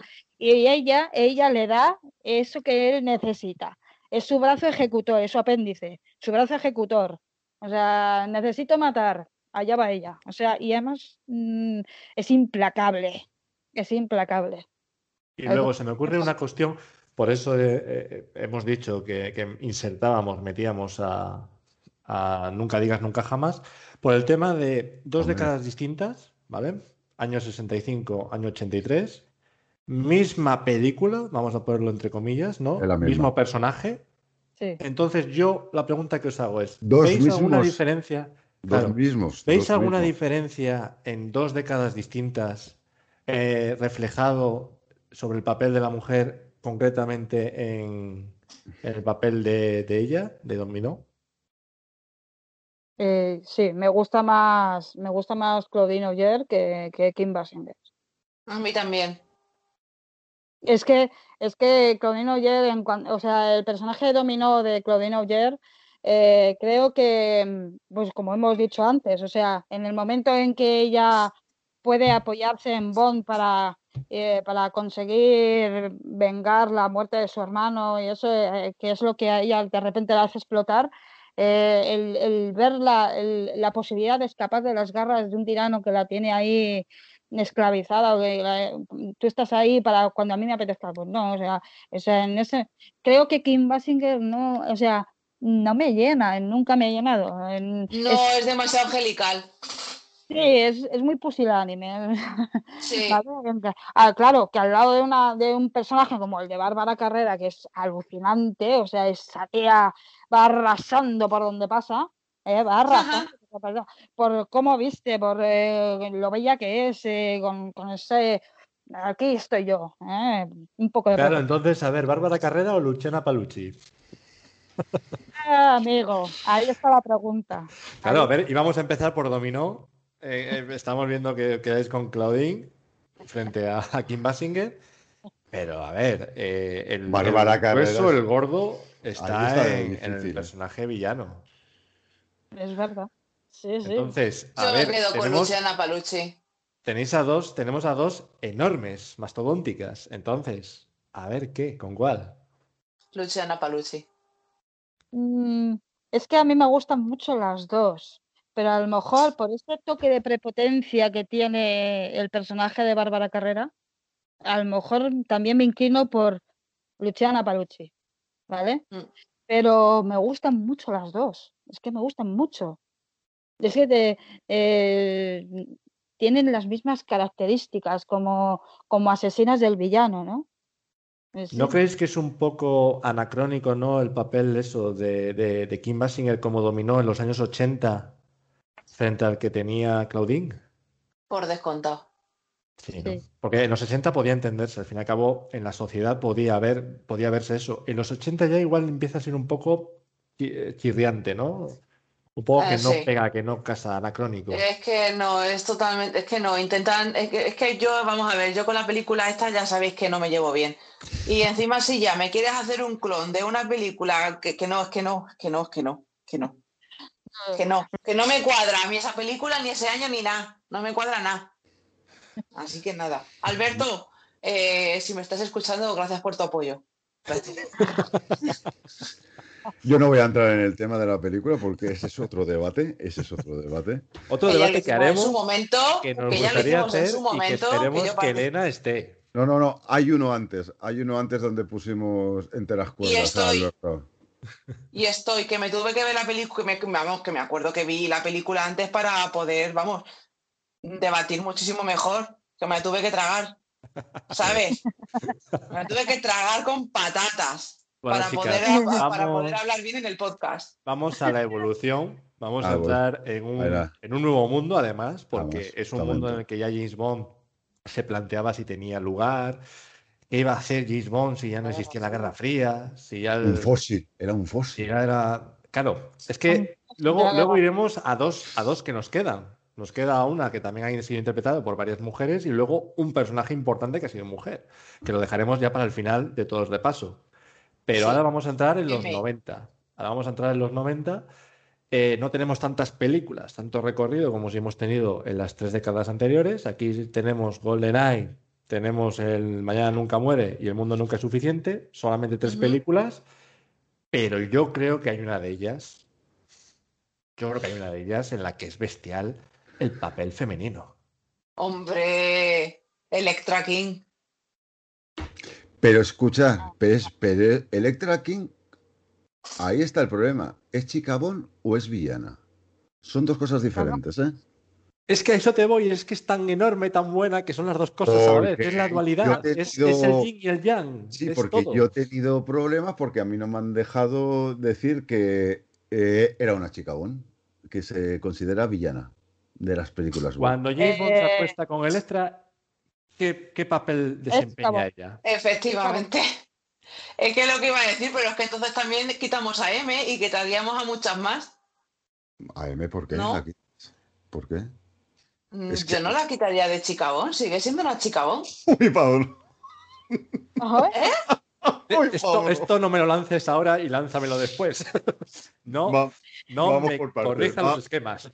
Vamos, vamos por parte. Bueno, vosotros, o sea, vamos yo estoy a, a favor. aquí ahora en los 90, pero yo estoy a favor. Me has soltado, Elena. Bueno, parece que la hemos dejado un poquito. Como chica Bon. Eh, a Natalia Simonova. A Natalia. O, Natalia o Senia. O, la, o Senia Onatop. O Senia Onatop. Pero Senia, Senia Onatop sí es como villana. Sí. Vale. Senia es mm, villana y no llega a a, estar. No, la no, no llega a estar seducida por, Vale. por Bond. Vale. ¿Elegís a Natalia y a, y a Electra como chicas Bon?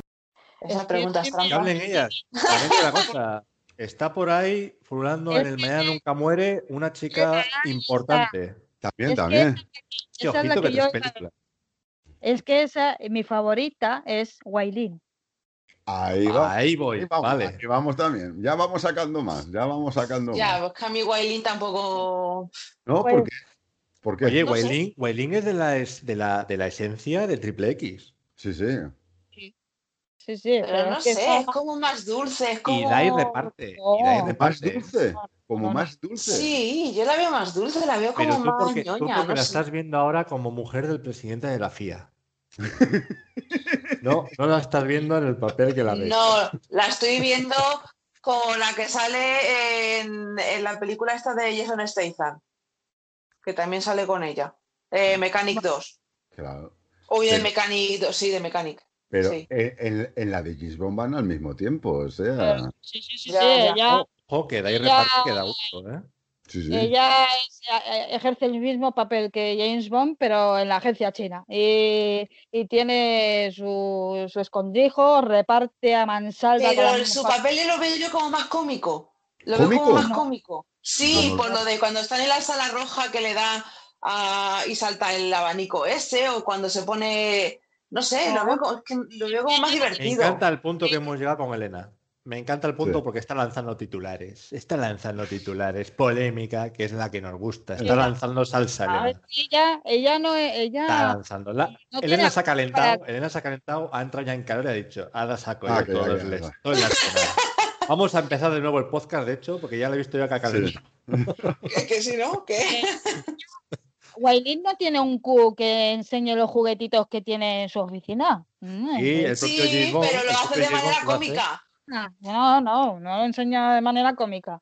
Yo no la Sí. Solamente hay un aspecto cómico. Déjalas hablar, déjalas es, hablar. que es cuando sacan la- el teclado, que se pone, bueno, pues nada, úsalo y Sí, Bond, eh, eh, úsalo eh, y estaba en chino, sí, estaba en chino, pero vamos, cuan- En mandarín. a ver, que, que sí, pero que a mí Wailin no, no sé, no tiene tanta, tanto poderío como puede tener Electra. Es- tiene No tiene poderío, tan- Eh, es, que, so- es que son dos poderíos diferentes.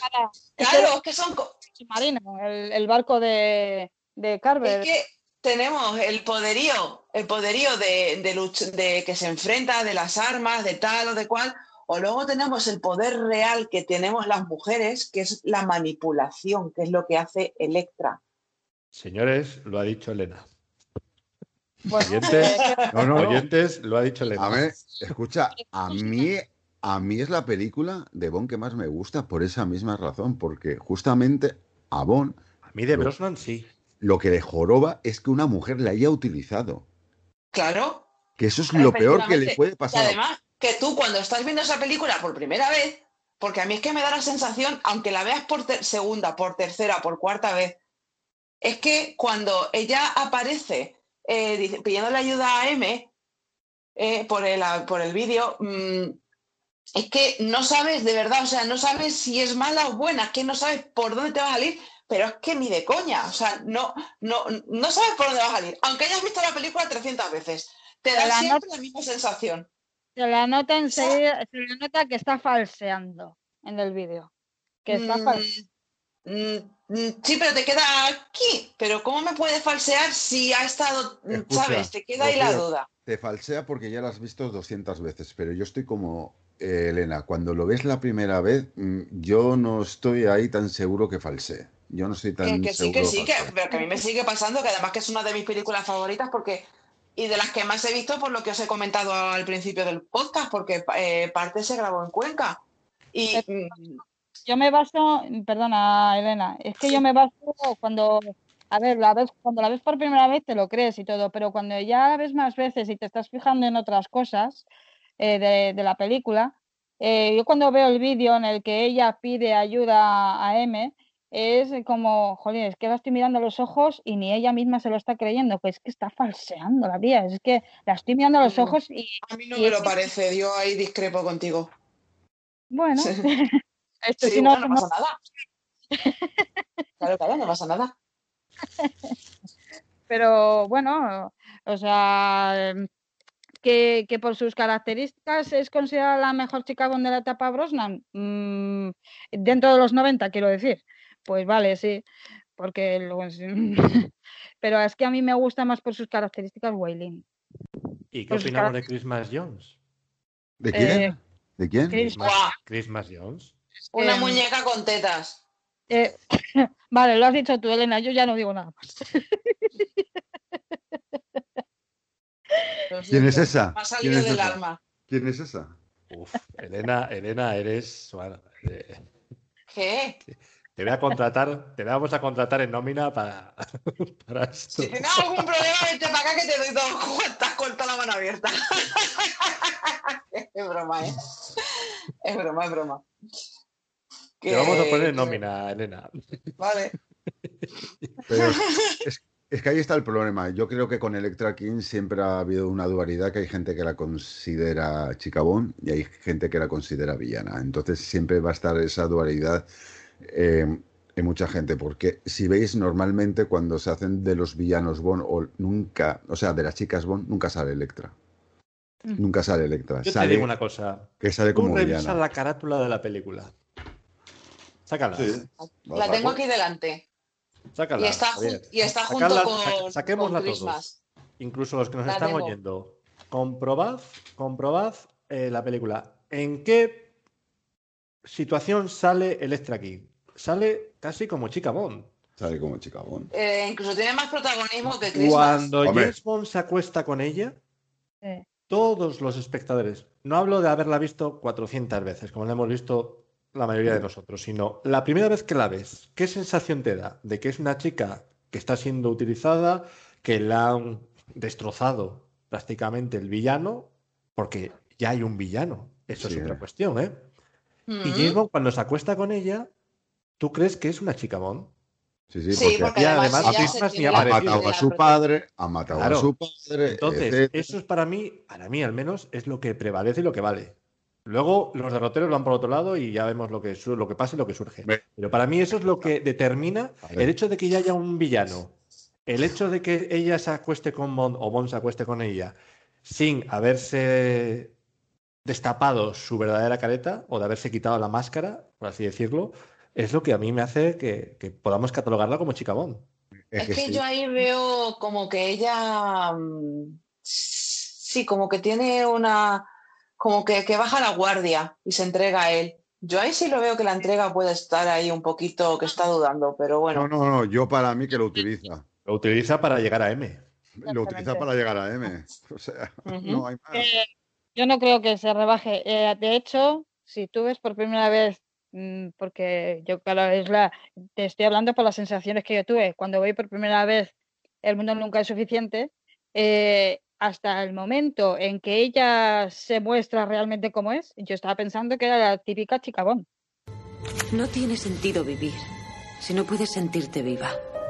¿Vale? O sea, la que ay, en cuanto le conoce se queda ahí, pero claro, en, todo momento también me quedaba la, el, eso de, esta chica esconder algo más, ¿por qué de repente resulta tan fácil para Bond y que la tiene ahí pegadita? Claro, de repente se, se quita la máscara, como dice Pablo, y dices, ostras, macho.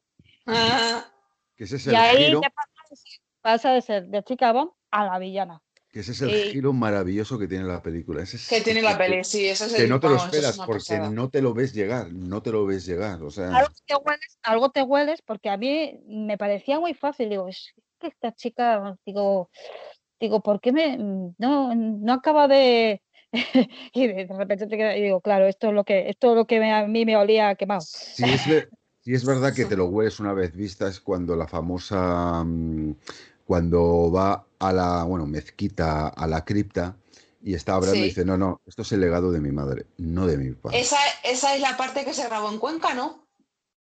Creo que sí, creo que sí. Sí, los palancares, sí, sí, sí. Sí, creo que sí. Esa parte que ahí, una vez vista, ahí te empieza a dar señales, ahí te empieza a dar señales de que, de que está, ¿sabes? ahí empieza a dar señales, pero si no la ves, si no la ves, o sea, el giro es brutal ¿eh? y a mí me parece, para mí, de Brosnan, lo mejor. Y siguiendo, vamos a entrar en, la, en la década última, en los 2000. Decirme, decirme. Jeans. Ojo que es que aquí hay. Hay mucho, ¿eh? Aquí hay mucho. Sí, claro, por supuesto. Es que. es que... Elena, Elena, por ¿eh? Dios. Elena, ¿qué nick tienes tú, Elena? ¿Eh? ¿Qué nick tienes tú en el foro? Vesper. Pues entonces. está. Es que ¿eh? Jinx, terminando con la etapa Brosnan. ¿Cuál, podría ser de la década del 2000? O sea, el gran enfrentamiento, ¿no? La gran final de las dos más importantes podría ser Jinx contra Vesper. Sí. Exactamente. Sí. I am the money. ¿Y Camille no la metéis? Pues no. Pues Porque Camille no, que no me llena el ojo. Es importante, pero. Uf, Camille también es de armas tomar, ¿eh? Sí, pero también tiene, se le ve sus, sus debilidades. Pero igual pierde, con, igual pierde con Jinx. No, con Jinx sí. Hombre, ¿dónde me vas a comparar tú a mí a Jinx con. Entonces, para eso metes a Rosamund Pike. Claro. Metes a. Metes a. Ahí, a Frozen esta. ¿Cómo se llama la Frozen esta? Que no me acuerdo del nombre. Sí, eh, sí, no. Miranda Frost. Miranda Frost. Miranda Frost. Miranda Frost. Esto. Entonces. Miranda Frost tiene mucha más. Tiene, eh, eh, vamos, la pongo está por encima de Camille. Es que Camille no, no, no, tiene carisma, no la veo. Yo sé ni el personaje que hace ni cómo lo interpreta. Hola Kurilenko yo la he visto en otras películas y está muchísimo, muchísimo mejor que, que, que, que en esta, vamos. Fíjate si no me lleno que ni me he molestado en verla en otras películas. Pues gana, eh, gana, gana, gana, gana. Hay una película, hay una película de ella. Con Pierce Brosnan. Hay una eh. película de en, November, Novemberman, sí, pero hay una película que está ella, que no me acuerdo bien cuál es, que la vi, además la vi, la vi, la vi no hace mucho, y la vi precisamente porque, porque era ella la protagonista, la, protagonista, y hace de, de asesina pero no me acuerdo cuál era. Voy a buscarla mientras vosotras habláis. No, es que, es que ha hecho, o sea, quiero decirte, desde el año 2005 que empezó su filmografía, es que Olga Kurilenko eh, prácticamente ha sido de 3, 4 películas al año, ¿eh? Y además, y la última, y la última que ha hecho para Netflix. La última que hay eh, es este Momento. Momento. a lo mejor es que tengo que darle otra oportunidad, ¿eh? que, bueno, pero porque yo me estoy basando en su papel en, en Quantum Solas, pero vamos, que, que obviamente pues habría que darle otra oportunidad, por lo que estáis diciendo. ¿eh? Bueno, en, 2018, en 2018 ha hecho cinco películas Olga Kurilenko, ¿eh? ¿Qué dices? Esta chica cuando respira y duerme. el demonio del sueño, el emperador de París, por lo que estoy viendo aquí en, en el chivato este, Johnny English y me faltará alguna entonces. Luego he hecho otra en 2019. Pero, centrando en lo que son las chicas Bond, sí vamos a decir que son Jinx y Vesper, las dos. Y sobre todo las dos muy distintas. Las dos, las dos que sobresalen. Las dos sobresalen. De Jinx, ¿qué tenéis que decir? Ah, que me encanta, porque tiene la, es que es como es como el, el Jin y el Yang. Son, o sea, las dos, ¿no? O sea, Vesper y, y, y Jinx. El Jinx y el Yang. El Jinx y el Yang, muy bien. El Jinx y el Vesper, sí. Son muy diferentes. Mm, Jinx me encanta su carácter, eh, la dureza que tiene eh, y a la vez eh, que, que, que, que, tiene su, su, su, ironía, su sarcasmo, ¿no? El amigo ese tuyo de la cara de brillantes, ¿no? Algo así dice. Me gusta, me gusta mucho el personaje de Jinx. Me gusta que mucho. tiene una lengua viperina, que tiene una lengua de, de doble filo, esta chica cuando habla eh, de esos la, la, belleza que tiene Halle Berry, que es un bellezón, vamos. Muy, muy exótica. Y el homenaje, y el homenaje que le hace a Que le hace Andrews. a Ursula Andrews, sí. Sí. Exactamente, cuando sale del agua. En la... Ay, en agosto me pude bañar yo en la playa de la Caleta, que tenía unas ganas, que vamos. Pero sí hay que decir que si se destaca algo toda esta década es el por el papel de Vesper. Casi, casi todo el mundo recuerda Total, mucho. Sí, porque además luego tiene una continuidad en las, en, la, en las películas de, de Craig, ¿verdad? Tiene una continuidad y la nombran en prácticamente todas. Claro, Jinx pudo ser algo muy similar si hubiera continuado el spin-off que se planteaba. A no, no haberse nombran, pero o sea, está presente a lo mejor en el pensamiento, pero aunque no la nombren, ¿sabes? Siempre está ahí. Eso. Dejó una huella tan profunda. No te... es, que, es que además es la mujer que ha hecho llorar a James Bond. Sí. Hay dos mujeres que han hecho hay llorar dos, a James Bond. Hay dos. Hay Una no se, no se dejó en la película final Sí, bueno, claro, a ver, sí, y exactamente. esta, y esta sí la se pudo muerte- ver, sí.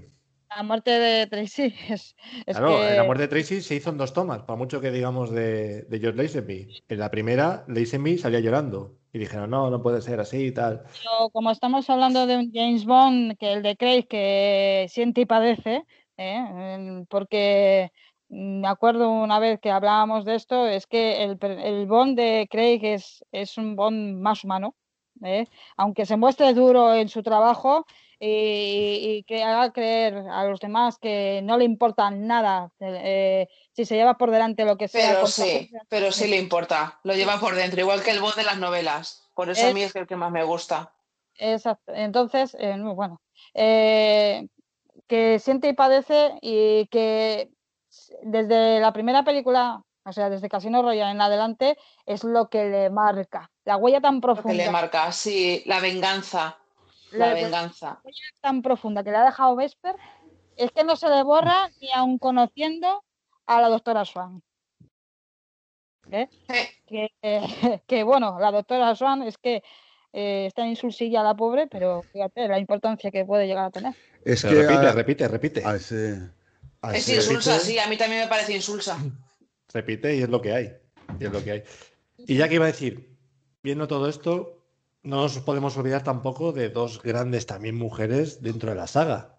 Una está, digamos, a lo largo del tiempo por diferentes actrices, que es Moni Penny, y no nos referimos a, Angie, que por problemas técnicos no ha podido continuar, por eso no la habéis podido seguir escuchando a lo largo de este podcast.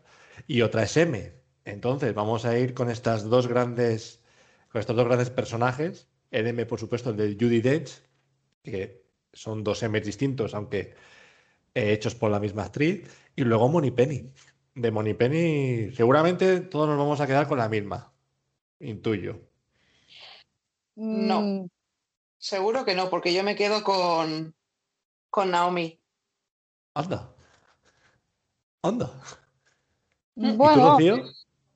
a ver, eh, vuelvo igual a, lo mismo que, decíamos antes de Luciana Palucci y Bárbara Carrera. Me gustan mucho las dos, son completamente distintas, ¿vale? Eh, no es bueno tampoco que una mujer esté todos los días esperando a que James Bond a ver si la, eh, que la invite a cenar o, la saque a bailar o la dé un beso. No es bueno, pero también el, sarcasmo o, la ironía con que también se lo tomaba muchas veces Lois Maxwell en su papel de Money Penny, pues eh, me gustaba esa, esa mujer. eh, para mí es que oigo Money Penny y pienso en Lois Maxwell. Eve, eh, Eve Moneypenny, o sea, el personaje de Naomi Harris, eh, es mm, no solamente es la secretaria de M, Efectivamente, es también un agente de campo. Eh, se le nota un compañerismo, se nota eh, que, eh, que, no siempre la relación romántica que intentan llevar, sino es algo diferente. Es una relación de, compañeros que, encima no se enfadan ni porque le hayan metido un tiro. Exactamente. son muy distintas las dos son muy distintas las dos. Lois Maxwell me gusta, pues en ese, bueno, Em, yo lo intento, pero ya sé lo que va a pasar, eh, aunque luego en la boda de Bond llore un poquito. Pero bueno, es que así, pero lo hace también con, con, elegancia, ¿no? Y tampoco es que se le caigan los anillos por, e, por eso. Y uh Penny es eh, la gente de campo de la actualidad, de una chica que, sí, vale, yo si quieres te escribo unas notitas en el ordenador ¿eh? pero también te puedo seguir a través de un escáner, a ver dónde estás, a ayudar a Q y a, M eh, en las cosas que en, ciertos asuntos. bueno, solamente estoy sentada en un escritorio, eh, puedo empuñar un arma y ayudarte en una misión, igual que, escribir la carta de turno, ¿no? Pues es que Efectivamente, sí, eso es lo que a mí me gusta de ella, que, que es vamos, lo, lo que os he comentado, ¿no? Que, no es solamente una secretaria, sino que ya va más allá del papel que le habían dado desde el principio. Y luego, y luego hablaba, hablabas tú, Pablo, de, M. Bueno, pues en los 90, en los 90 quisieron darle un giro, ¿vale? O sea, vamos a dejarnos de tanto machismo, entre comillas, y vamos a poner al mando del MI6 a una mujer de carácter, a una mujer que sabe mandar, que sabe lo que quiere Obren, si no, no estaría en ese puesto. Con el debido respeto, M, a veces pienso que le faltan pelotas para este trabajo. Es posible. Pero gracias a eso no pienso con ellas continuamente. Es la madre de Bon. Para mí es como la madre. Pensemos en la presentación de M también como es. Es decir, la primera imagen que tenemos es cuando Tanner dice lo que dice sobre ella y de repente le suelta y lo de porque para cosas así ya tengo yo a mi familia. Es decir, ya ves tú que dices, o es de carácter, también por cómo Tanner se refiere a ella, ¿no? que está más pensando en los números que en otra cosa, y luego la retaíla que le suelta a Bond. Es decir, siempre hemos visto como una especie como de compinches, como de, de respeto y de admiración mutua entre Bond y M, ¿verdad? Y aquí ya de primeras vemos, a ver, sé que eres mi mejor agente, pero te voy a decir lo que opino de ti, macho. Porque yo creo que es usted un fósil machista y misógino, una reliquia de la Guerra Fría. Que no tiene ningún, ningún miedo a enviar a un agente a la muerte. Que no, no, exactamente. que, no si se cree que no tengo huevos para enviar a un agente a la muerte, se equivoca. Entonces, comparando ambos M's, ¿eh? porque ya hizo dos, aunque muchos crean que es, que es el mismo, no, son dos personajes, dos M's distintos los que hace Judy Dent. Eh, comparándolo con los anteriores sucesores encima masculinos y con él, eh, con el que la has, eh, la has sustituido, ¿qué destacaríais de ella o qué, qué reflejaríais de, del papel que hizo ella o de la imagen que ha dejado, la impronta que ha dejado? El carácter y que es algo más que M, es ya algo personal con Bond. Es algo personal, es como su madre. Sí, pero aparte de eso, Elena, en su trabajo es una persona que muy activa, muy vamos, mm, que, si se tiene, está de acá para allá, eh, está constantemente... sabe, sabe lo que hace, sabe lo que hace y además está luchando, eh, los en las últimas películas está luchando contra, contra algo que, bueno, que lo que entendían por la Guerra Fría, ¿verdad?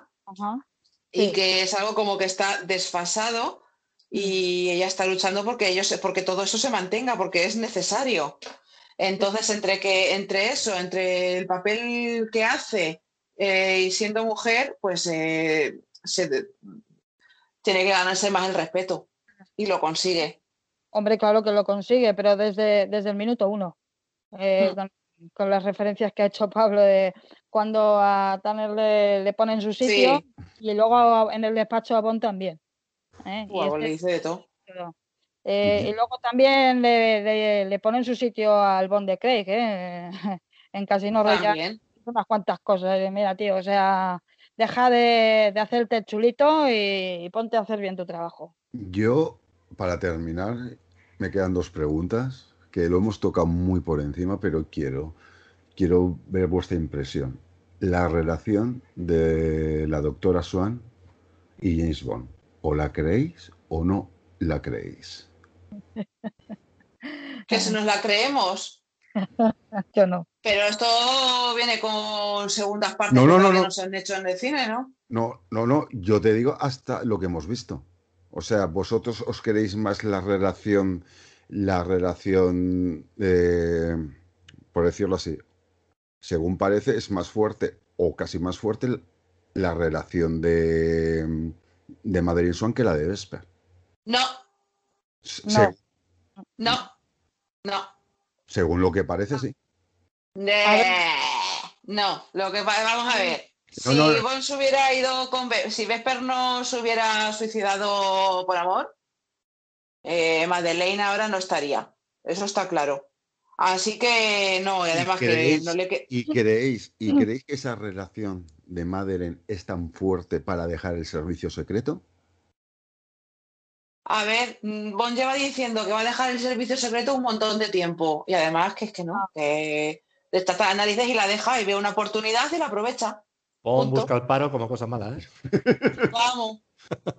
Ya, sí, Vamos. pero es que, claro, a, falta de Vesper que acaba como acaba, eh, Bond de repente se encuentra de frente con el personaje de la doctora Swan, eh, Madeleine, y, y es que es curioso lo que, lo que puede, podría llegar a conseguir con ella, cuando a mí me parece que el personaje de, de Elia Sedux es insulso. Es que no me llena como chica. Ah, que no, a mí tampoco, menos mal, alguien opina como yo, por favor. No, no, opina mucha gente, ¿eh? Opina mucha Ah, gente. vale.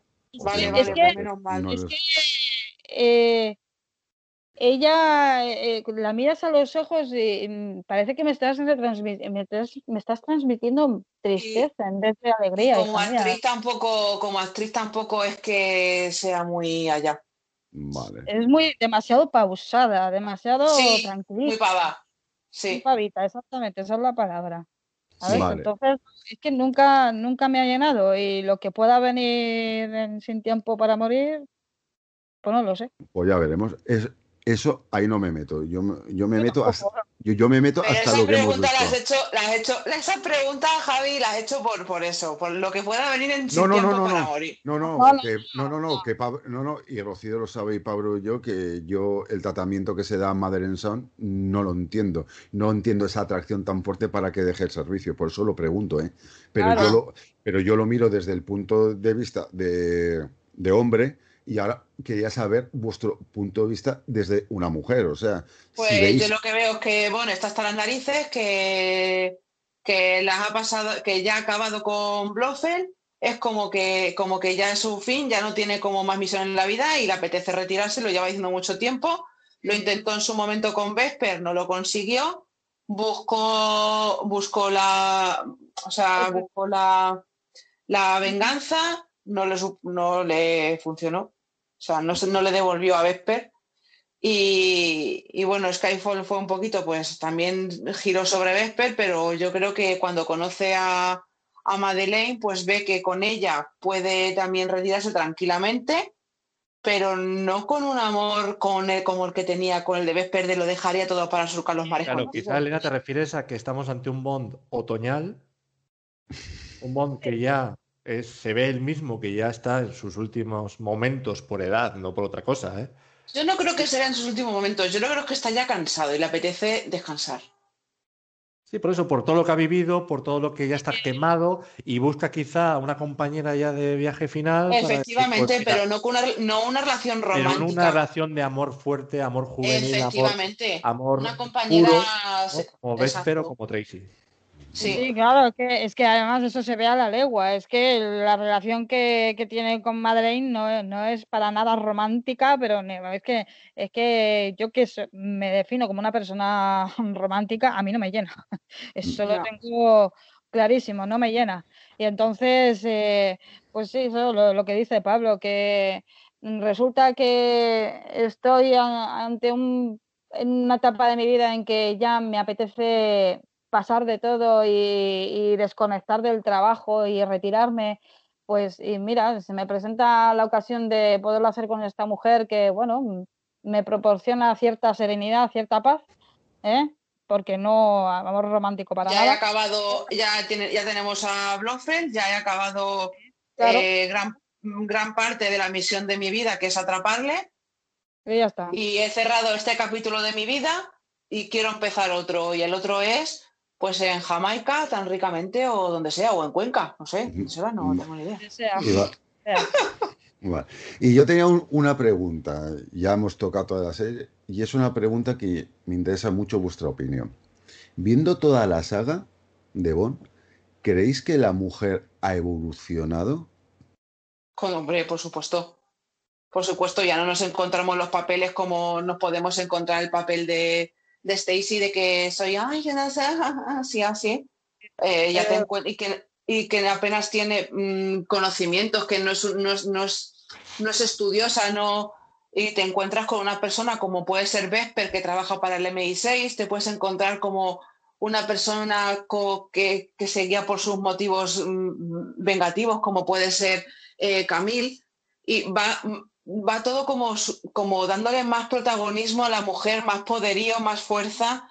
Eh, no dejando a la mujer como un simple objeto a la que Bond tiene que, tiene que rescatar, sino que hay que rescatar a Bond de ellas, ¿no? En algunas circunstancias, mm. ¿verdad? Y también vemos a una, a una mujer mm, ya no con poder en plan físico, como puede ser Jinx, sino con un poder eh, cultural como el que puede tener eh, como el que puede tener la doctora Swan, ¿no? Exacto.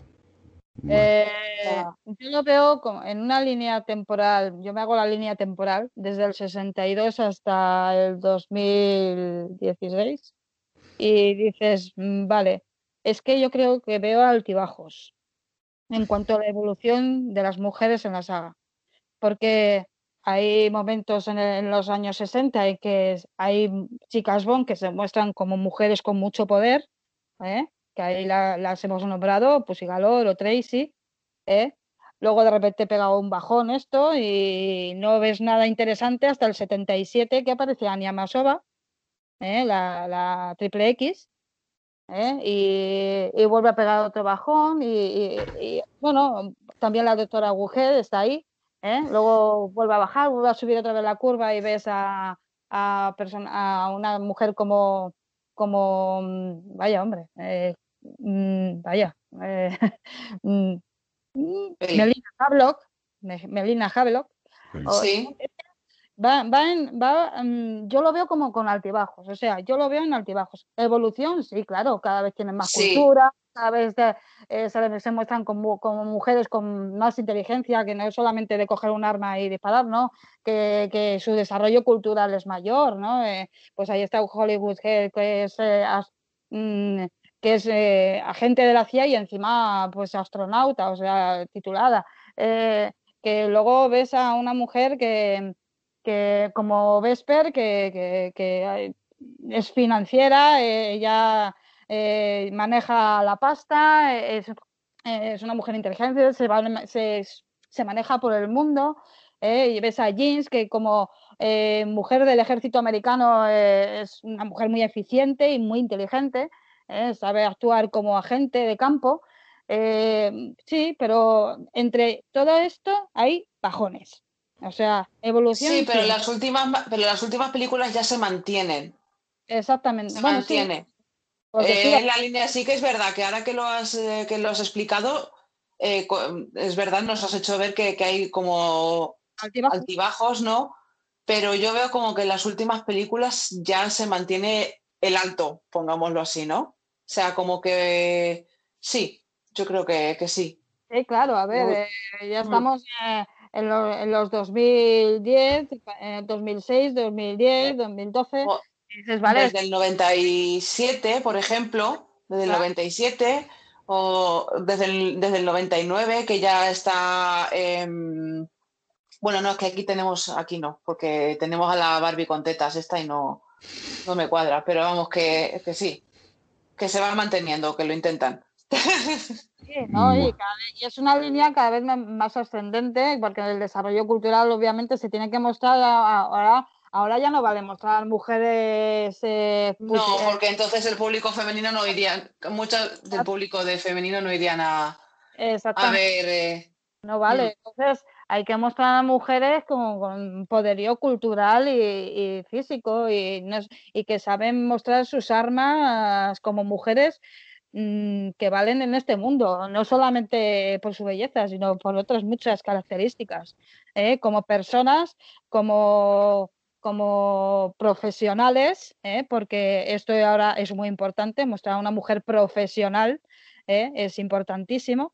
¿eh? ya sea haciendo lo que sea, o sea, como financiera, como doctora en ciencias, como comandante del ejército, ¿eh? pero en puestos... Incluso hablando varios idiomas, como hace Madeleine. Exactamente, sí, eh, bueno, ella... Sí, exactamente.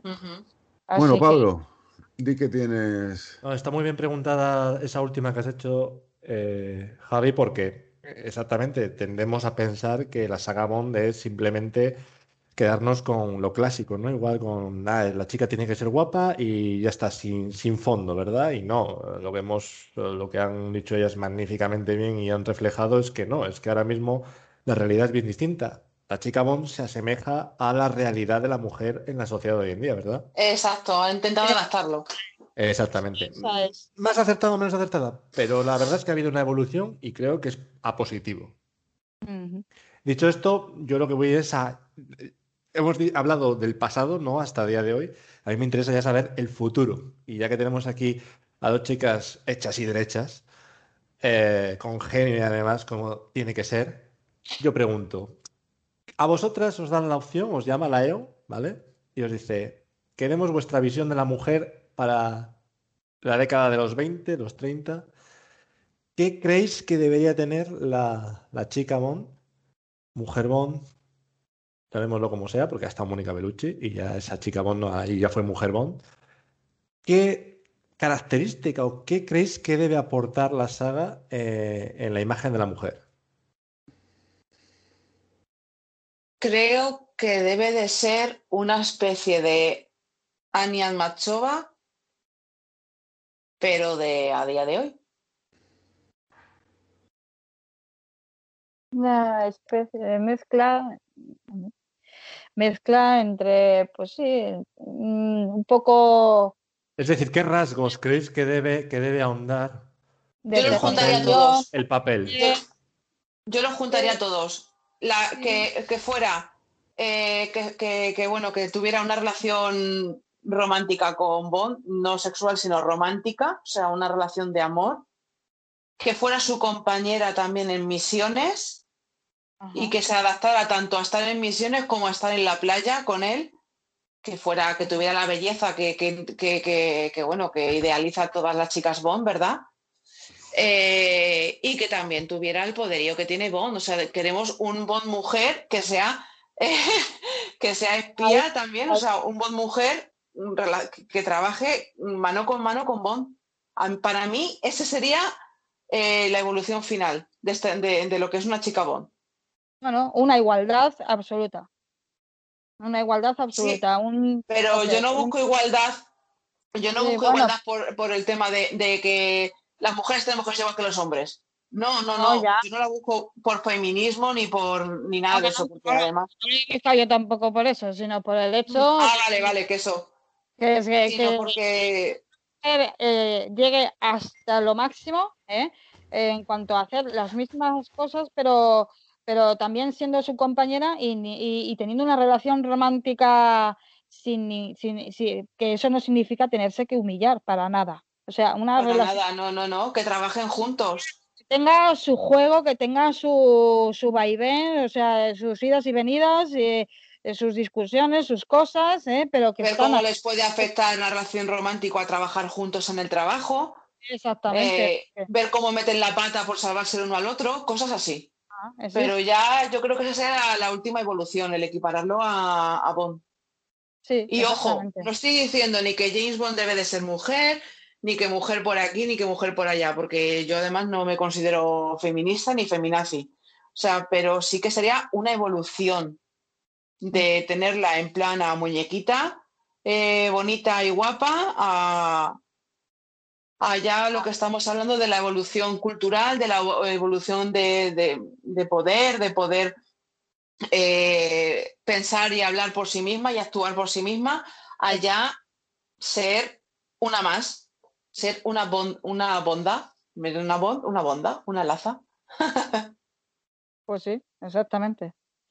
¿eh? Y, sin humillarse en ningún momento. O sea, para nada, todo, todo para arriba. Eh, sería... Y a, ver, a ver el pique que se llevan entre ellos, como el señor y señora Smith. Pues estaría divertido. O sea, esto. Un poco más serio, evidentemente, un poco más serio, pero estaría guay, ¿no, Rocío? El juego sería mm, magnífico, sí, señora, sí. Hmm. Yo me quedo con eso. Sí, yo también. Pues bueno, yo creo que con todo esto, yo creo que Pablo que ha estado bastante bien, ¿eh? Bastante bien. Creo que hemos dado voz a un colectivo que está. Y que, siempre tiene. Y que siempre tiene que estar. Creo que debemos tener presente, porque eh, si solamente vamos en un único sentido, sin prestarles ni voz ni oído a ellas, vamos mal. No, vamos cojos, vamos cojos, vamos. Eh, y tú ya sabes que nosotros somos muy de esto, de tener, intentar cuando se puede traer siempre la voz femenina para que, porque son otros pensamientos, piensan algo diferente a lo que nosotros vemos, o sea, porque y sorprende mucho y para bien, y, para bien, y, para sí, yo creo que ha quedado aquí bien recogido. Espero, Elena, espero, Rocío, que lo hayáis pasado, la verdad, que muy bien. Que, yo me lo paso tan grande, yo siempre me lo paso. Si queréis repetir Sabéis que encantados y viceversa. Y os pedimos, espero que, deseéis repetir, que eso es al final lo que queda en esto, ¿verdad? Que hayáis pasado un buen momento.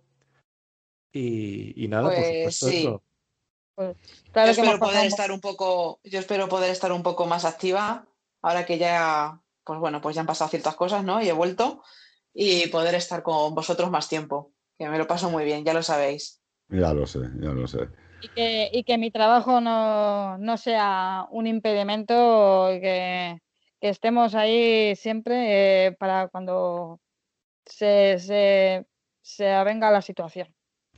Di que sí.